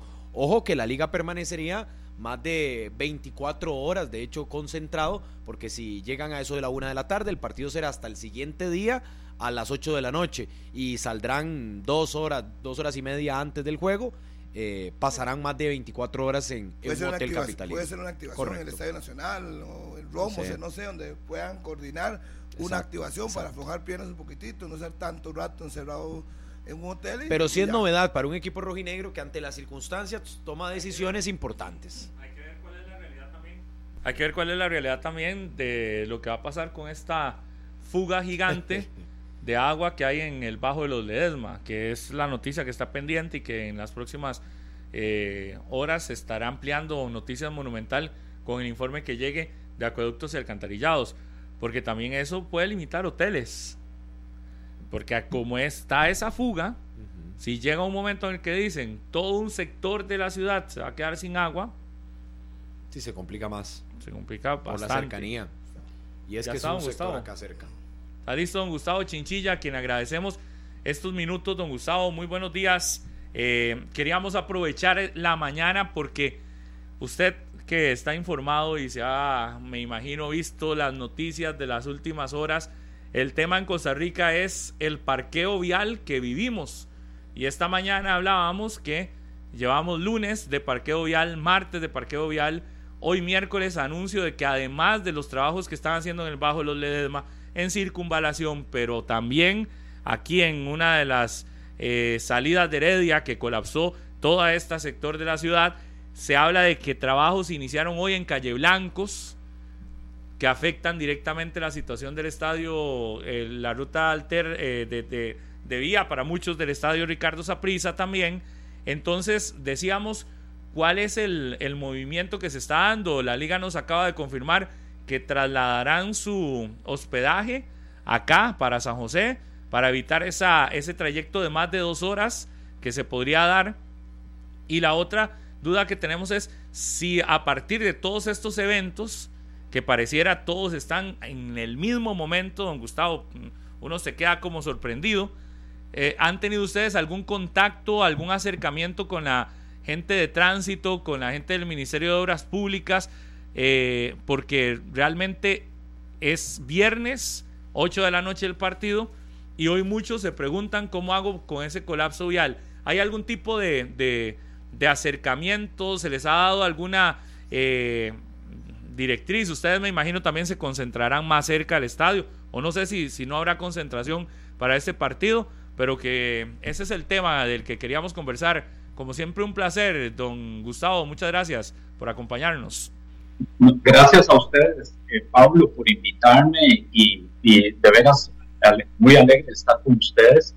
Eh, sí, es, sí es preocupante, por supuesto, un poco este tema. Yo que vengo del oeste todos los días, hace dos semanas o tres semanas, duraba 15 minutos llegando aquí a Tibás y, y ahora estoy durando 40, 45 minutos.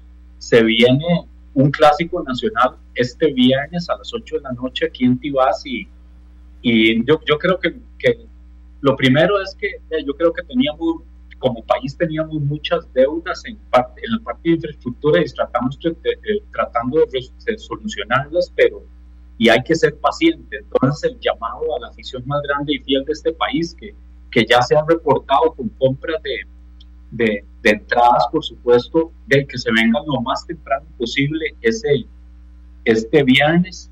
Eh, hasta el momento, Pablo, tengo que confesarle que no hemos tenido acercamientos con la gente de tránsito. El día de mañana o, el viernes mismo tendremos el congresillo. Yo voy a hablar con mi jefe de operaciones, que tenemos contactos con toda esta gente y vamos a ver qué tipo de ayuda podemos recibir. Pero yo creo que lo primero que, que tenemos que hacer es un llamado a la afición que viene el viernes a que se venga lo más temprano posible al estadio, como siempre, para este tipo de partidos.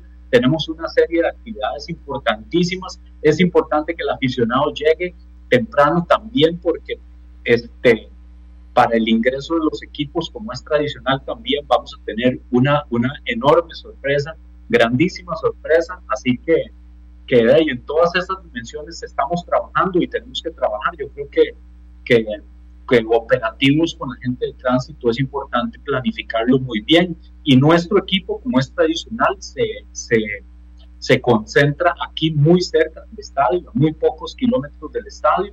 Así que ahí vamos a, estar concentrados eh, y, no esperando el viernes. Eh, quizás adelantándome un poquito, Pablo y señores, eh, ya quedan solamente muy pocas entradas en Sol Norte y en los costados de las, de las, de las sombras. El resto del estadio está ya todo vendido.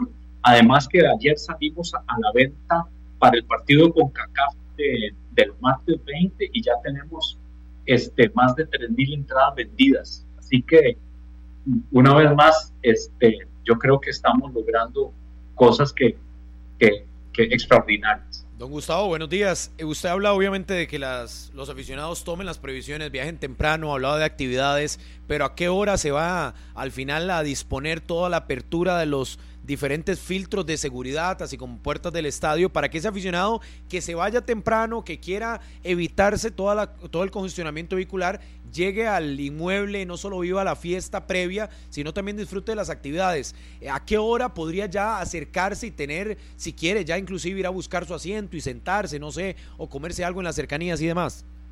Dos horas antes del partido podemos estar abriendo las puertas del estadio para que la gente eh, se adelante y no tenga que, que ya de todos modos a esas horas vamos a tener presas, lo sabemos muy bien, sabemos otra de las obras que se está haciendo aquí en el, en el, en el, en el puente sobre el Virilla, el, el que conocemos como el puente Saprisa, ¿verdad? Ahí se está haciendo todos los días un embotellamiento importante que va hacia el, hacia el, hacia el noreste, ¿verdad? Por la 32, entonces de repetir el llamado a la gente y vamos a abrir el estadio dos horas antes del, del partido para que la gente pueda venir con tiempo y con comodidad y sentarse y esperar las, las, las actividades que tenemos en las explanadas. Eh, podemos abrir los puntos de venta y de bebidas, de, de, alimentos y bebidas desde temprano, así que la gente incluso puede venir y encontrar aquí facilidades para poder cenar, este, tomarse algo, traer a la familia, y esperar los espectáculos y las activaciones que hacemos en Esplanadas, más ya el partido, obviamente, que es el plato principal. Sí, pues Gustavo, normalmente siempre hay muchas actividades unas dos horas antes, uno supone que se va a mantener tomando en cuenta todo lo que se acaba de decir y que la gente entonces pueda empezar a movilizarse desde las 5 de la tarde, llegando al estadio, tendrá diferentes cosas que hacer antes de que llegue a las 8 de la noche. Así es, Harry. Gracias de veras yo por el, por, por, por, porque ese es el mensaje ¿verdad? O sea, sin duda. Nosotros tenemos patrocinadores que, sean, que siempre nos han apoyado muchísimo en todo este tipo de activaciones. Obviamente para partidos de este tipo siempre hay muchas actividades, así que, que ese es el llamado, Harry, sin duda. Eh, eh, don Gustavo, bueno, ya, ya, y hace menos de 10 minutos ustedes están poniéndole a su afición algo que que va a hacer que más de uno esté con la duda. Y yo sé que no nos va a ampliar, pero eh, acaban de subir un video que muestra a un monstruo y dice, el monstruo está vivo, llega temprano. Ahí viene la nueva. llegó, llegó. Así es, así no hay, es. No hay que decir mucho, pero, pero ese video dice algo. Dice bastante. Ya bastante. Es decir, lo- cuando yo ojos. veo a los ojos del monstruo moviéndose, es por algo. No sé, puedo, puedo empezar a especular, pero Pues, por supuesto que puede empezar a especular. Este, nosotros sabemos que el monstruo por muchísimos años ha sido un ícono importantísimo para, la, para los niños y para la familia de Saprissa y, y, y la sorpresa anda ahí. Podemos especular por ese lado. Eh, de- y, y- y además tenemos otras actividades. Yo, el equipo de mercadeo y de comunicación del Saprissa hace un tra- trabajo extraordinario. Yo no sé si te dieron cuenta, pero el día de ayer sacamos en, mo- en motivo precisamente de hoy, como Día del, del- del Amor y la Amistad, una promoción con uno de nuestros socios comerciales en el que estamos emparejando gente morados de la misma edad este, en, en plateas. Fíjense que tenemos más de 2.500 personas ya inscritas a la mañana de hoy en este, en este sorteo que vamos a hacer de, de unas localidades para el partido de mañana en el que una, una persona va a encontrarse con otra persona aproximadamente de la misma edad para, para disfrutar el clásico nacional, además de la sorpresa que tenemos en, la, en, la, en el ingreso de los, de, los, de los equipos del cual ustedes ya mencionaron y especularon un poquito. Sí, he visto el video ya unas cinco veces para ver detalles. Se ve la gradería, ahí lo pueden Los acceder ojillos. en Y el Twitter o en el ex del Ese Deportivo detalle Saprissa. del ojo es el que más Sí, me tiene. claro. Ahí está, ahí está, ahí ya lo tenemos Sí, sí, en el Canal video. 11. Ahí está, los ojos se le Ay, abrieron ay. al monstruo. Y dice el monstruo está vivo. 16 ¿Qué del leemos? 24. Que es el la día última clásico. vez que el Zapesa intentó algo con el monstruo no había sido tan bueno. Pero aquí lo bueno rato, es Cuando que... usted dice el monstruo es la mascota, ¿verdad? Ajá. Mm. Lo bueno es que se nota que es igual, el, El mismo. mismo no monstruo, fue el que mismo color. nada. Bueno, pero no, no vamos a preguntar, pero no es que le cambiaron algo porque se ve el mismo, No, pero Pablo, yo pero yo sí se le ve quería- como en una dimensión distinta. Sí, sí, yo le quería preguntar a don Gustavo porque me tocó vivirlo en carne propia la, la carrera, ¿verdad? Que hacen para el Día del Niño. Targas La estas, carrera de botargas, claro. que el monstruo se cayó muy feo en un Sí. momento, ¿verdad? Sí, sí. Y, y estaba en duda su participación porque eh, por ahí el cuello tenía algunos problemas, pero, pero sí, eh, ¿hace cuánto estaba la, la mascota anterior, don Gustavo? O bueno, esta, la actual. La, la actual tiene como 8 o 9 años, si no Claro. me equivoco, 7, 8, 9 años por ahí anda y, y siempre ha sido, de, bueno, ustedes saben que siempre ha sido una misión nuestra, este, siempre está constantemente innovando y trayendo cosas nuevas.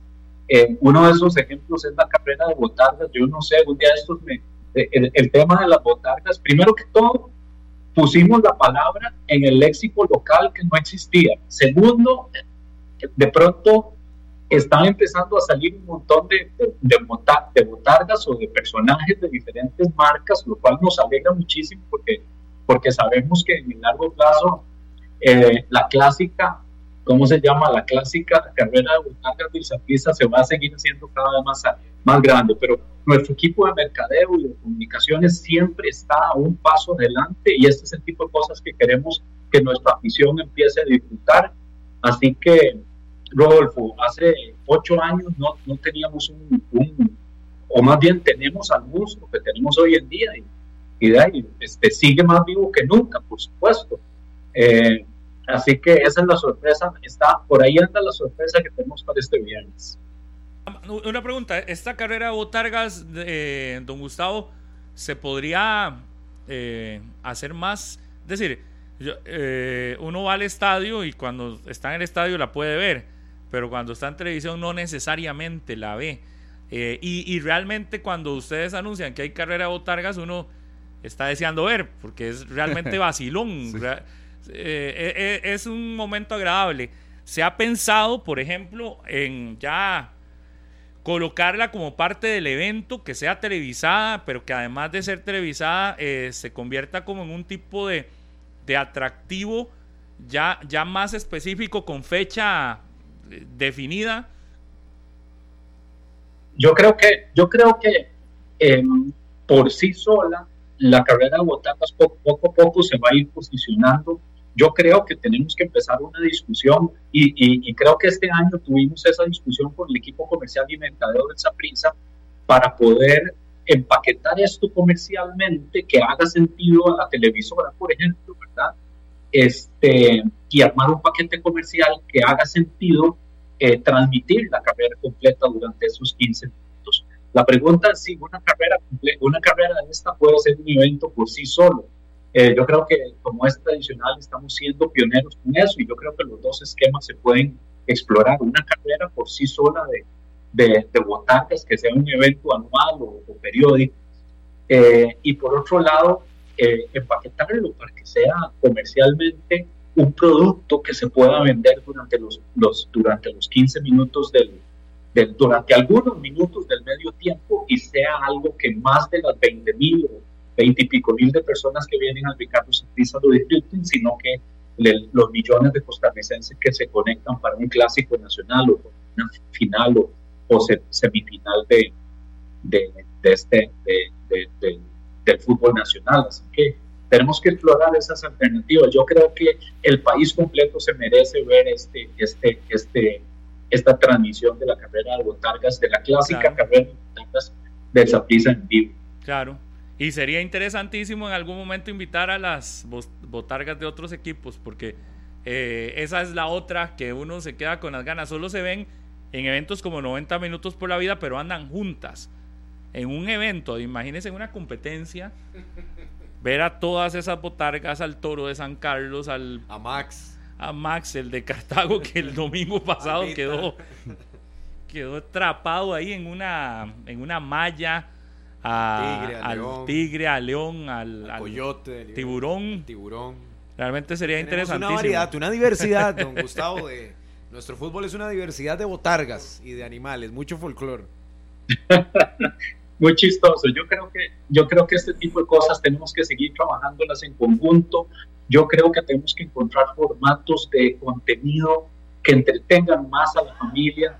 Yo creo que es justo también decir que el espectáculo deportivo todos lo hemos ido mejorando. Vean, yo estuve el sábado en la noche en el Edgardo Baltodano y más allá del espectáculo deportivo y del fútbol y de las tarjetas rojas y toda la discusión que hubo, me, encantó el, ambiente en el Edgardo Baltodano, Es, es increíble ahora sí llegar a Liberia y encontrarse por lo menos el 50% del estadio lleno de morados y el 50% de liberianos. O sea, yo creo que estamos llevando los espectáculos deportivos por donde tienen que ir y tenemos que ir adornando este espectáculo todavía con más contenido para la familia. Este tipo de cosas innovadoras, nuevas y mejores constantemente nos corresponde a nosotros ir llevándolo para que la familia costarricense se llegue a los estadios como llegan al Ricardo Sapiza, como llegaron al Ricardo Baltodano.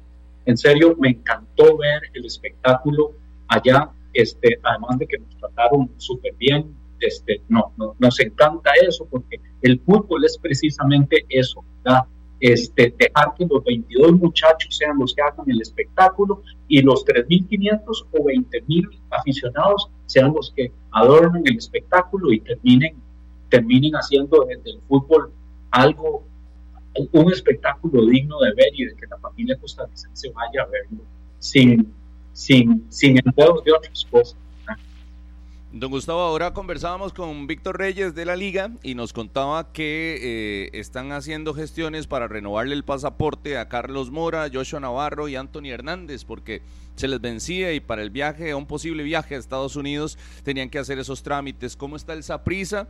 Hay jugadores que están en ese trámite de renovación de, de, pasaporte, quiénes son y también con el trámite de la visa, si hay algunos en los que estén con ese trámite de visa pendiente y cuáles serían por el momento yo entiendo que no hay ninguna restricción, más bien estamos haciendo unos cambios porque a última hora ustedes saben que todos estos, estos viajes hay que planificarlos con tiempo Eh, obviamente estamos haciendo algunos cambios, algunos cambios forzados. Se nos fue Justin, eh, Justin Salas para, para Nueva Zelanda este, y ya, ya teníamos ese, ese boleto comprado. Vino Eduardo Anderson, estamos esperando este, que, que, que Migración nos resuelva. Toda la documentación se presentó desde el viernes pasado. Este, así que, pero yo entiendo que no ha habido ningún, ninguna ningún problema eh, por el momento, así que estamos preparados para viajar el próximo, el próximo domingo 25, si no me equivoco, este, hacia, hacia Houston y de Houston a y de Houston a Filadelfia el mismo día. Así que eh, por el momento José Francisco Porra, de hecho ayer estuve hablando con Patricio y con, y con Sergio, hablamos de estos ajustes que tenemos que hacer, pero por el momento no tenemos ninguna restricción para ninguno de los jugadores eh, para viaje a los Estados Unidos. Y, me llamó la atención y quería que tal vez lo ampliara. Saprisa va a ir a jugar a Guanacaste y se va a quedar allá en Guanacaste porque el vuelo para Estados Unidos saldrá de Liberia, saldrá del aeropuerto Daniel Oduber. Eh, ¿Cómo fue esa gestión para quedarse allá, para sostenerse y evitar los traslados ¿no? y ahorro de, de energías o para que no haya un gasto excesivo de energías? Saprisa viajará a Guanacaste para el partido de Nicoya en el Chorotega, se quedará allá y viajará a Estados Unidos desde Liberia. Es correcto, así está planificado. De lo contrario, teníamos que venirnos, ustedes saben, ya estar llegando a eso de la una, 12, medianoche aquí para estar saliendo en un vuelo de San José a, a Houston este, a las 6 de la mañana. Era matador para los jugadores. Entonces, José Francisco Porras, que dedica una cantidad de tiempo a la planificación de estas cosas, este, encontró la alternativa de salir de Liberia y efectivamente así es. Para, obviamente es un viaje pesado, largo, con escala de por medio. Eh, y el domingo, eh, si no me equivoco, hacia el final del día estaríamos llegando, llevando, llegando directamente al aeropuerto en Filadelfia y y salimos, salimos de, Liberia, es correcto, así es. ¿Y salió más carillo, más caro?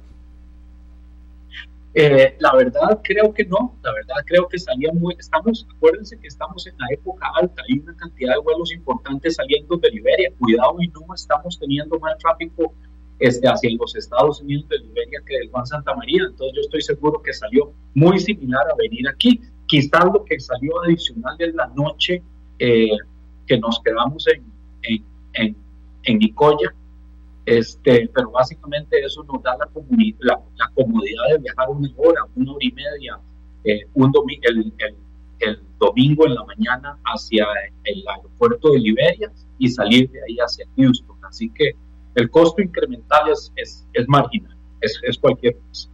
¿Cuánto es la delegación? ¿Cuántos jugadores irían, don Gustavo?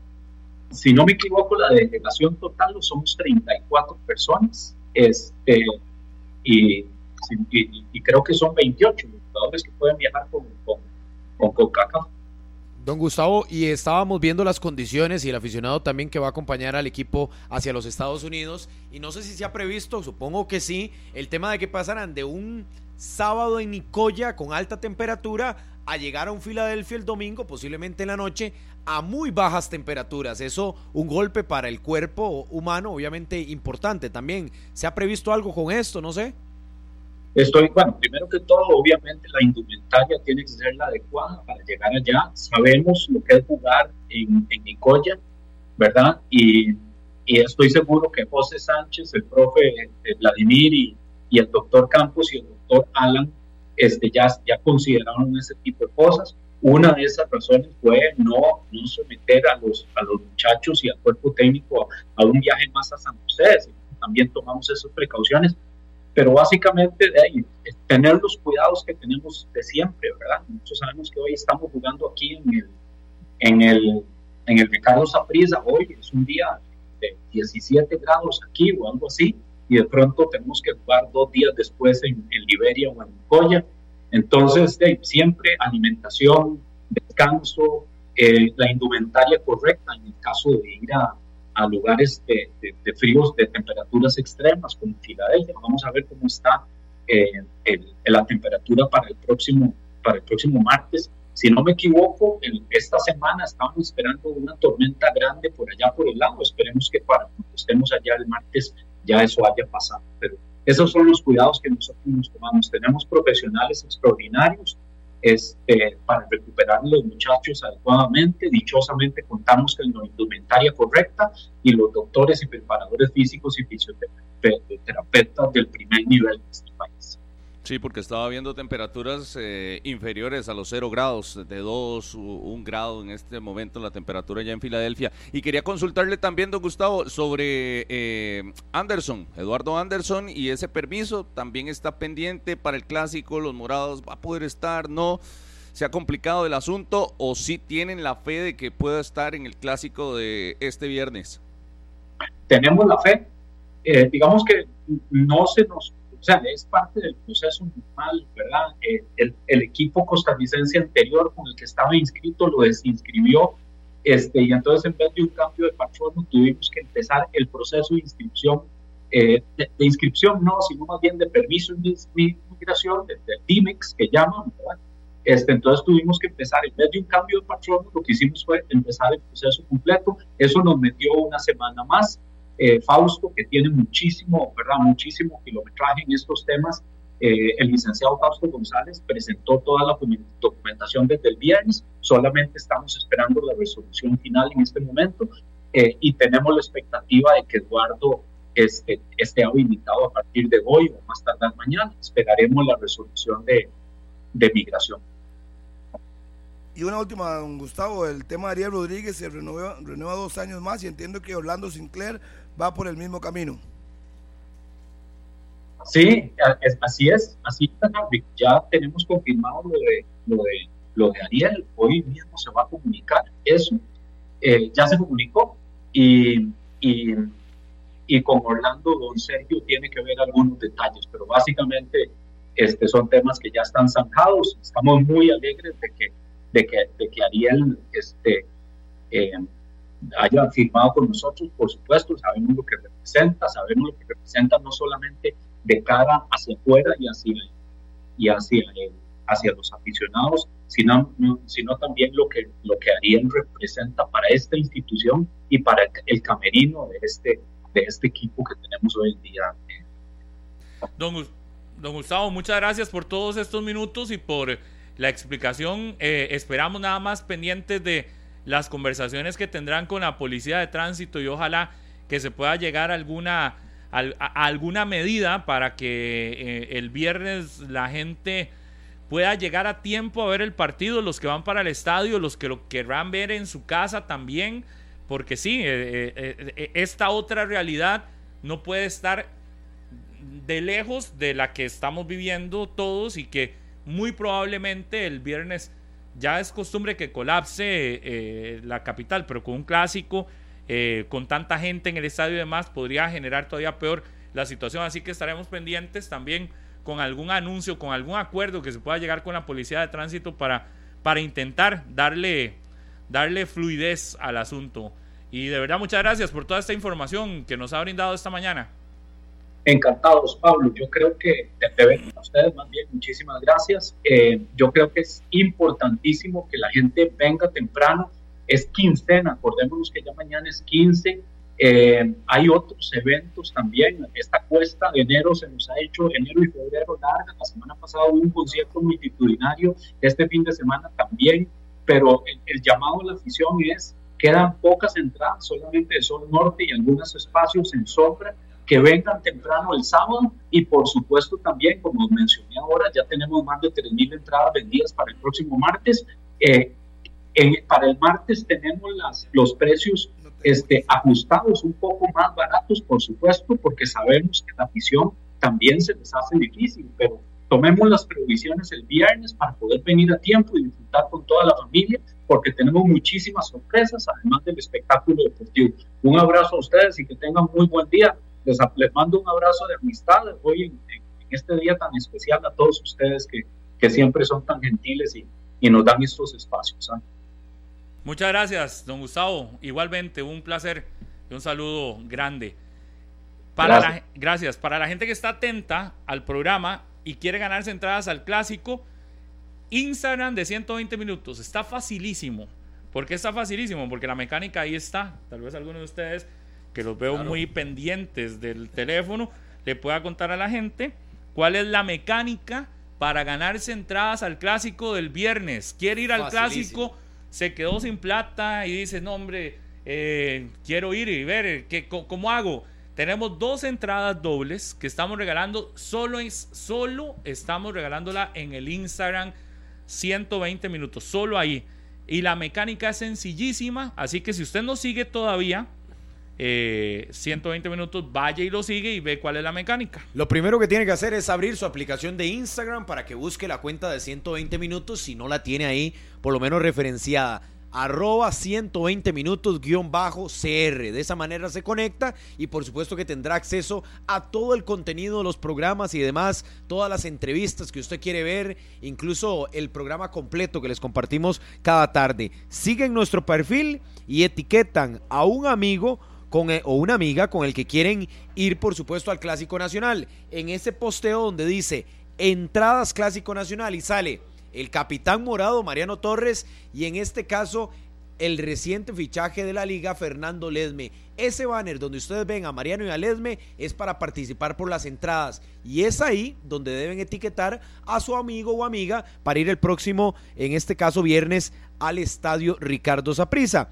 Después agarran ese posteo que dice entradas, ese banner, y lo comparten en sus historias. Facilísimo. Si ya siguen el perfil, etiquetan a su amigo o amiga y lo comparten en historias. Y de esa manera tan sencilla, ustedes pueden obtener una entrada para ir al estadio con ese compa o por supuesto la amiga y disfrutar del clásico nacional, sea morado, manudo o aficionado al fútbol para que disfruten de esta fiesta. Y tenemos también pantalla ¿Cómo? de 40 pulgadas. Ah, no me diga. En este momento está abierto para que vayan a participar, pero esto es en Facebook. Murillo hablaba del Instagram. Yo les hablo del Facebook de Deportes Monumental.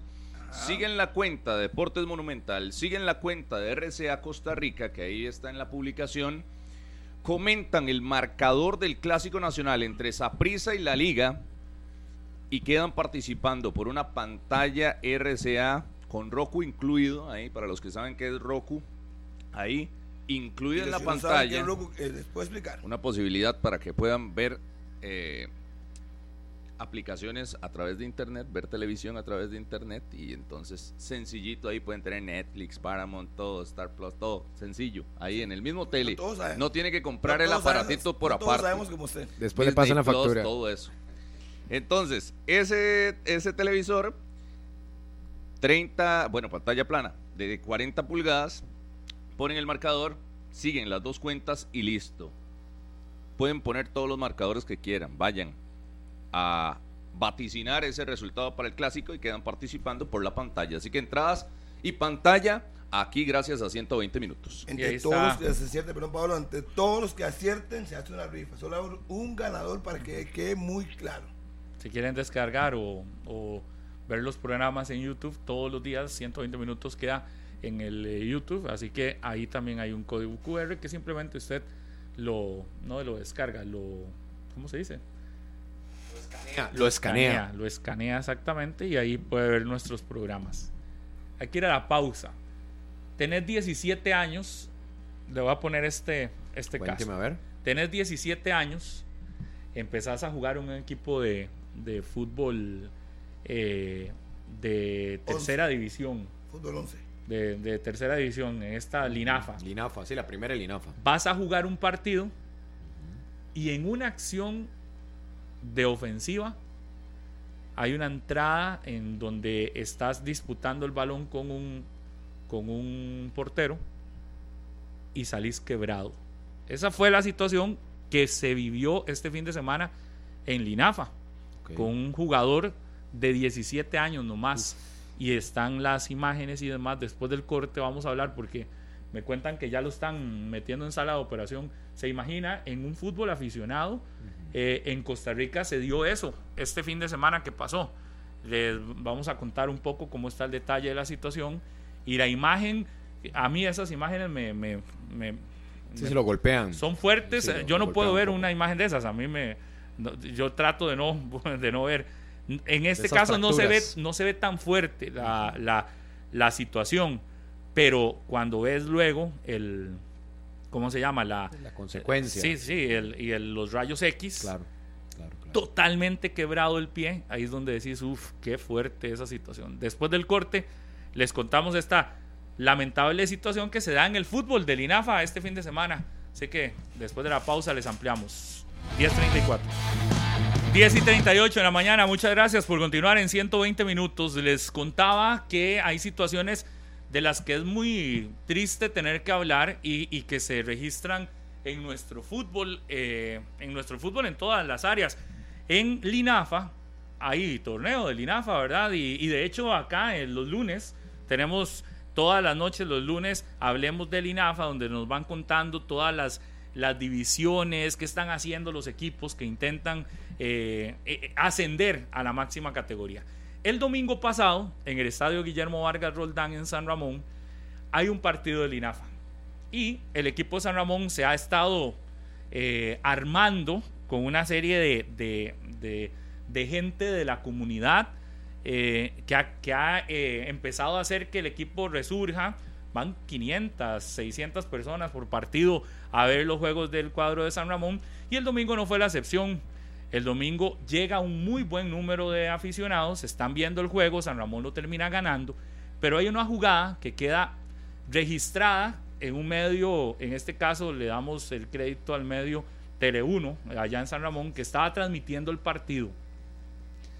El muchacho de 17 años entra a la cancha y la imagen eh, la tenemos. Esto es lo que sucede cuando el- eh, eh, eh, entra a la cancha el jugador, hay una acción con el portero rival y no sé si ahí tenemos también para los que nos siguen a través de Repretel Canal 11 y en las redes sociales, este, la jugada se da y están, están en la transmisión del juego y la jugada se da, eh, el muchacho eh, intenta entrar a la- al área y la entrada del portero es durísima Sí, artera, artera. y le queda quebrado el pie.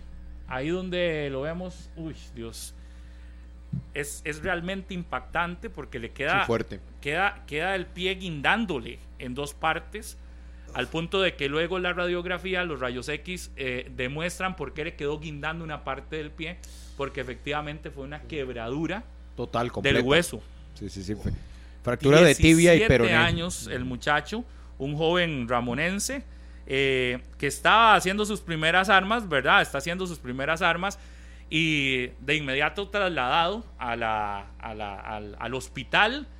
Pero la imagen yo creo más impactante es esa, cuando el pie se lo levanta y ve que di, está quebrado en su totalidad.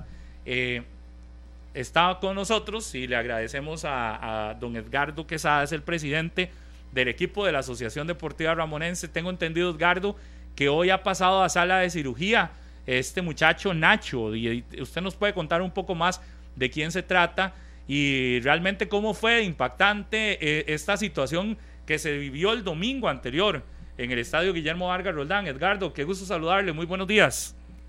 Saludos cordiales, Pablo, y a todos los compañeros de ahí de la mesa de 120 minutos, siempre pendientes del equipo ramonense. Importantísimo eh, eh, eh, el, apoyo a, Nachito en este momento tan complicado, ¿verdad? Hasta que se le ponen a uno los pelos de, de gallina, como dicen cuando ve esas imágenes, porque realmente e- ese resurgir del que usted habla, Pablo, en el cantón ramonense ha hecho que se despierte mucha efervescencia, tanto en el comercio local como, como en la afición.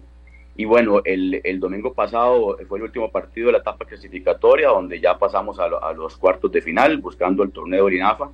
Y sí, muy lamentable la jugada. Eh, eh, sí es importante que yo aclare, ¿verdad? Porque se ha dicho en algunos medios y, y lamentablemente eh, se ha viralizado mucho la, la imagen y, y se ha dado mucho lo que es el teléfono chocho, que llamamos aquí.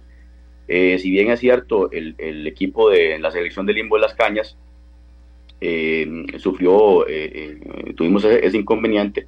Se dijo que el portero ya era la, la segunda persona que quebraba, pues no, no es cierto eso. Sí ya había sucedido un evento en otro partido, pero también ayer precisamente en, en la, en la reunión del INAFA de Región 10 eh, estuvimos hablando con, con el presidente del equipo inclusive con el portero. El muchacho está súper afectado, el portero, y la verdad, eh, eh, también a veces esto de las redes sociales es un poco complicado. Entonces sí, sí hacer la aclaración. eh, igual también se dijo que en algún momento que iba a haber alguna denuncia tipo penal pero tampoco cabe, yo, yo sí hablé con él y el muchacho se, se quiso retirar del fútbol, de hecho renunció al equipo, el portero del equipo rival, y, y, los jugadores y la gerencia de las cañas sí, sí fueron muy, muy atentos con nosotros, entonces hacer la aclaración. No, y- Pero como y- vos decís, Y Edgardo, y perdón, nada más, en la imagen queda claro que no hay una, no hay una intención mala.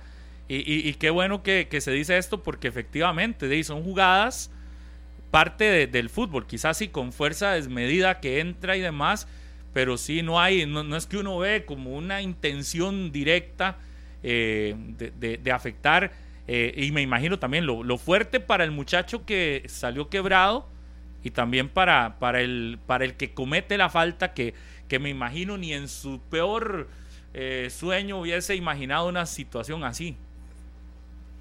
Sí, sí, muy lamentable y, doloroso. Ellos eh, también están conscientes que es un niño, un joven, ¿verdad? Menor de edad. Y afortunadamente ya en, en el hospital de San Ramón eh, ya lo están atendiendo. Nosotros tenemos eh, responsablemente nuestra póliza. La municipalidad también se ha preocupado por tener la póliza del estadio. Y es parte de ese resurgir, ¿verdad? Que, que, que te comento del equipo ramonense, que somos el mismo de 1953, refundado en 2021 y ahora arrancando con, con, un proceso importante de una camada bastante grande de jugadores jóvenes de la academia, la escuela Academia Atlético Ramonense, nuestro entrenador Marco Tulio Cordero es exjugador del equipo ramonense. Y sí, la verdad que es súper penoso lo que ha pasado, pero afortunadamente ya hoy en este momento a él lo están operando. Eh, sí ha, ha, ha, habido mucha exaltación en redes sociales, mucha gente preguntando, a mí a cada rato me están llamando todo el mundo pero sí eh, decirles que Nacho está con la mejor actitud, eso sí, es un muchacho que, ya Pablo, yo se lo digo, es una joya, es una joya del cantón ramonense y como él vienen muchos, él tiene yo unos hermanos también que están, eh, también que vienen resurgiendo de esta academia y es un poco el resurgir de ese equipo ramonense que esperamos de salir lo más rápido posible de esta liga porque de, somos un equipo atrapado acá y esperamos pronto con el, con el auge que estamos teniendo poder ascender. Don Edgardo, nada más una consulta. El diagnóstico del muchacho, ¿cuál fue? Tal vez para que las personas estén enterados y también las maneras en que puedan ayudarle y cuál específicamente es la intervención que se le está haciendo de momento esta mañana ya en San Ramón. Sí, él tuvo una fractura de tibia y peroné, ¿verdad? Que es donde se ve tan, tan lamentable la imagen en, la, en, en el video.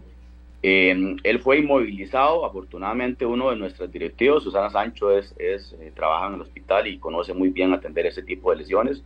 Eh, tenemos un cruz rojista también, don Alex Rojas, que, en, el equipo que nos ha ayudado a estabilizarlo. Eh, afortunadamente también contamos con la, con la ambulancia en los partidos, verdad, que, que pudo atender rápidamente.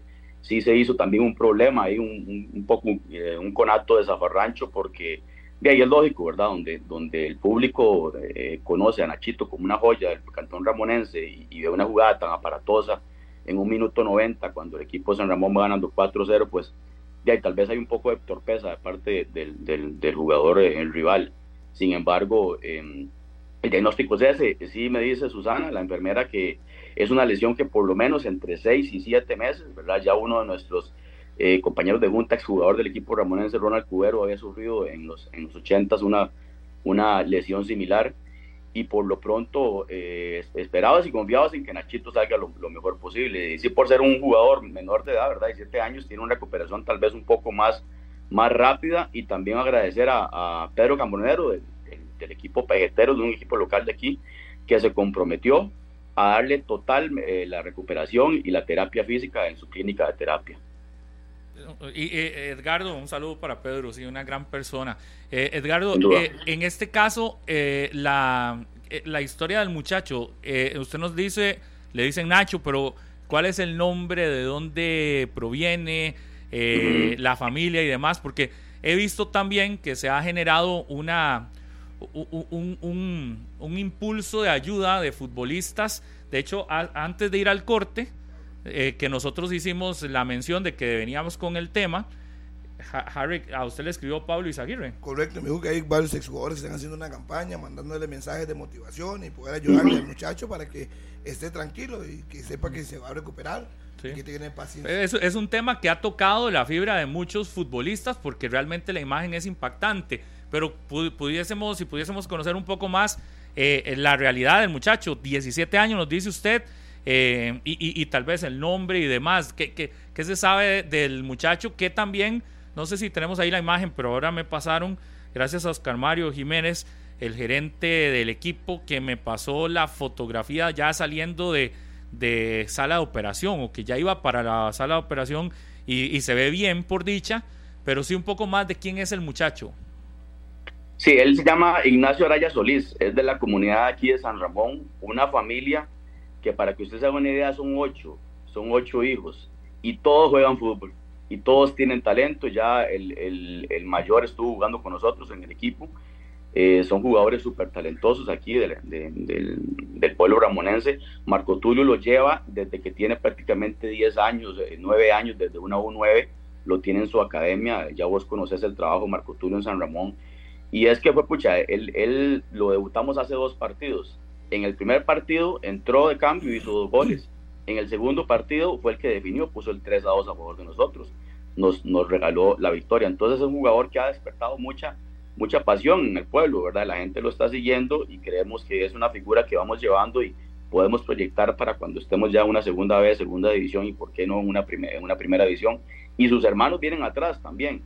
Eh, es un jugador diferente totalmente, digamos, él, él es, es, un, es un revulsivo, es un cambio que llega a cambiar y por la velocidad y la picardía que tiene, tiene un gran futuro. Agradecerle, como vos decís, ¿verdad? Bueno, el trabajo de Oscar, que es increíble, yo le digo a él que él hace un sacerdocio deportivo prácticamente, ¿verdad? Nosotros somos, trabajamos con una asociación deportiva eh, y es importante eh, que se sepa que trabajamos a honor y por amor al equipo y por rescatar esta historia en el Cantón Ramonense y, y agradecerle a todos sus jugadores. Hoy estuve viendo un video de Ariel Rodríguez del Deportivo Zaprisa mandándole un, un, un caluroso saludo y es que eh, ellos se identifican, ¿verdad? Porque no, no es la primera vez que pasa, lamentablemente en estas divisiones tan inferiores eh, se juega con un poco todo, de todo eso, pero por ahí anda más o menos la realidad de Nachito.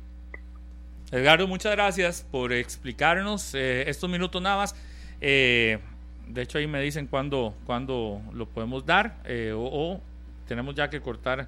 Hay que me diga, porque no me explican, Daniel Matamoros, cómo está el- la situación para poder ver el, el video o no, eh, o los videos o no. Eh, pero le agradecemos, Edgardo, por estos minutos y ojalá que la recuperación sea pronta para el muchacho y nuestras mejores eh, vibras, que se puede decir, y ojalá que, que pueda salir de esto.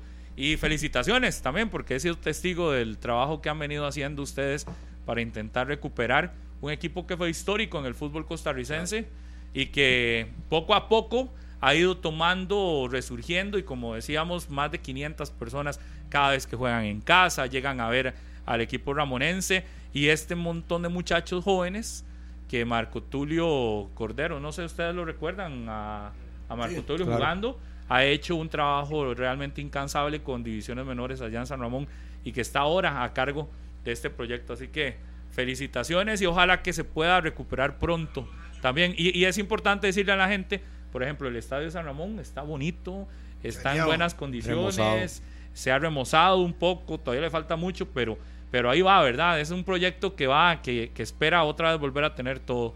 Gracias, Edgar- Edgardo. Gracias a ustedes, invitadísimos a San Ramón y al Bar Garudán para que vengan a disfrutar de la fiesta de fútbol. Aquí los acompañamos esperando con todas las ansias tener a Nachito de pronto en la cancha. Sí, y nuestro mensaje de solidaridad. Vean ahí algunos de los de los futbolistas que aquí me pasan, que le han mandado. Vea, ahí está. Hay muchos, de Vea. hecho, sí, que están por ahí. Podemos revisarlos. y verlo. De esos mensajes de apoyo también. Bueno, yo creo que nosotros nos conocemos. Por lo menos a toda su familia, sus hermanos los conozco. Me contó José que tuviste una situación difícil, complicada en el partido que jugaron este domingo. Y, y animarlo, que no se desanime, eche para adelante. 17 añitos, eso sana muy rápido y no hay que desmotivarse. Solamente un consejo. Cumpla con la rehabilitación que le diga su doctor. El doctor que lo opere le va a dar algunas recomendaciones. Cumpla con esa, con esa recomendación. Eh, no se desespere por la recuperación y, y verá que muy pronto va a estar jugando. Usted es muy joven y sana muy rápido. Así es que eh, si uno tiene un sueño, tiene que pelear por él y debe trabajar y cumplir con todos los objetivos. Y si la recuperación es una de ellas, hágalo. Suerte, que se recupere pronto.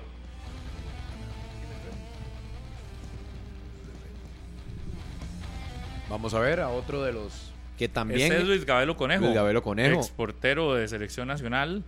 eh, ex preparador de porteros también a nivel de selección nacional dirigente y ex en dirigente de San Ramón. Sí, ahí está también otros, otros de los mensajes. Está Aaron Cruz y está Ariel. Ariel, Rodríguez. Hola Nacho, ¿cómo está? Su amigo Aaron Cruz, pasaba por acá, primeramente para saludarlo y también para, bueno, darle mi apoyo. Ahí me contaron que, que ayer tuviste una lesión de tibia y peroné. Este, sé que estás pasando un momento difícil, pero bueno, Dios pone pruebas a los mejores guerreros y, usted es uno de ellos, así que este, no se agüe, eche para adelante, eh, que, que vas a tener una, una gran recuperación. Que Dios me lo bendiga, un abrazo, pura vida. El mensaje de Aaron Cruz, arquero del Club Sport Herediano también ahí, que daba su mensaje de apoyo. Yo creo que muchos han vivido esas circunstancias y entienden lo que vive, valga la redundancia, un joven de 17 años con esa circunstancia. A mí a los 15 Sí. años. Yo pasé por Bueno, usted lo contaba ahorita. Sí, Y entiende. sí, hay que tener paciencia. Vamos Será con un- el siguiente. Un el proceso de recuperación importante. Escuchamos.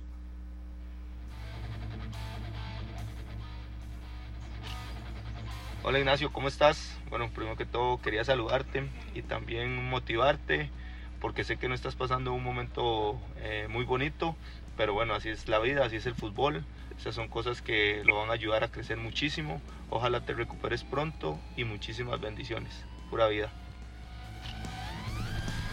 Nuestro mensaje también de solidaridad y ojalá que se recupere pronto. Hacemos una pausa y ya casi regresamos antes. Pero antes, línea de herramientas Trooper con más de 60 años de experiencia en el mercado de herramientas y productos para la industria ferretera. El mejor desempeño y calidad garantizados. Consígalas en las mejores ferreterías del país.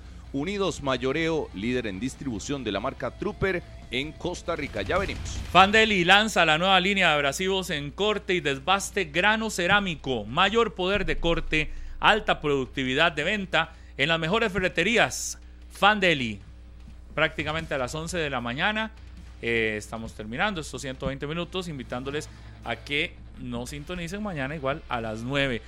Pueden seguir participando por las entradas al clásico, que mm, el viernes en la mañana daremos el nombre de los ganadores. Y por la pantalla de 40 pulgadas que estamos regalando esta semana de clásico en el fútbol costarricense. Nos vamos. Listo, nos vamos 9 y 15 de la noche para los que quieran observar el partido entre el América y el Real Estelí. Se juega en el Estadio Ciudad Deportiva de Ciudad de México, no en el Azteca por aquello. Nos vamos. Gracias. Gracias. Chao. Este programa fue una producción de Radio Monumental.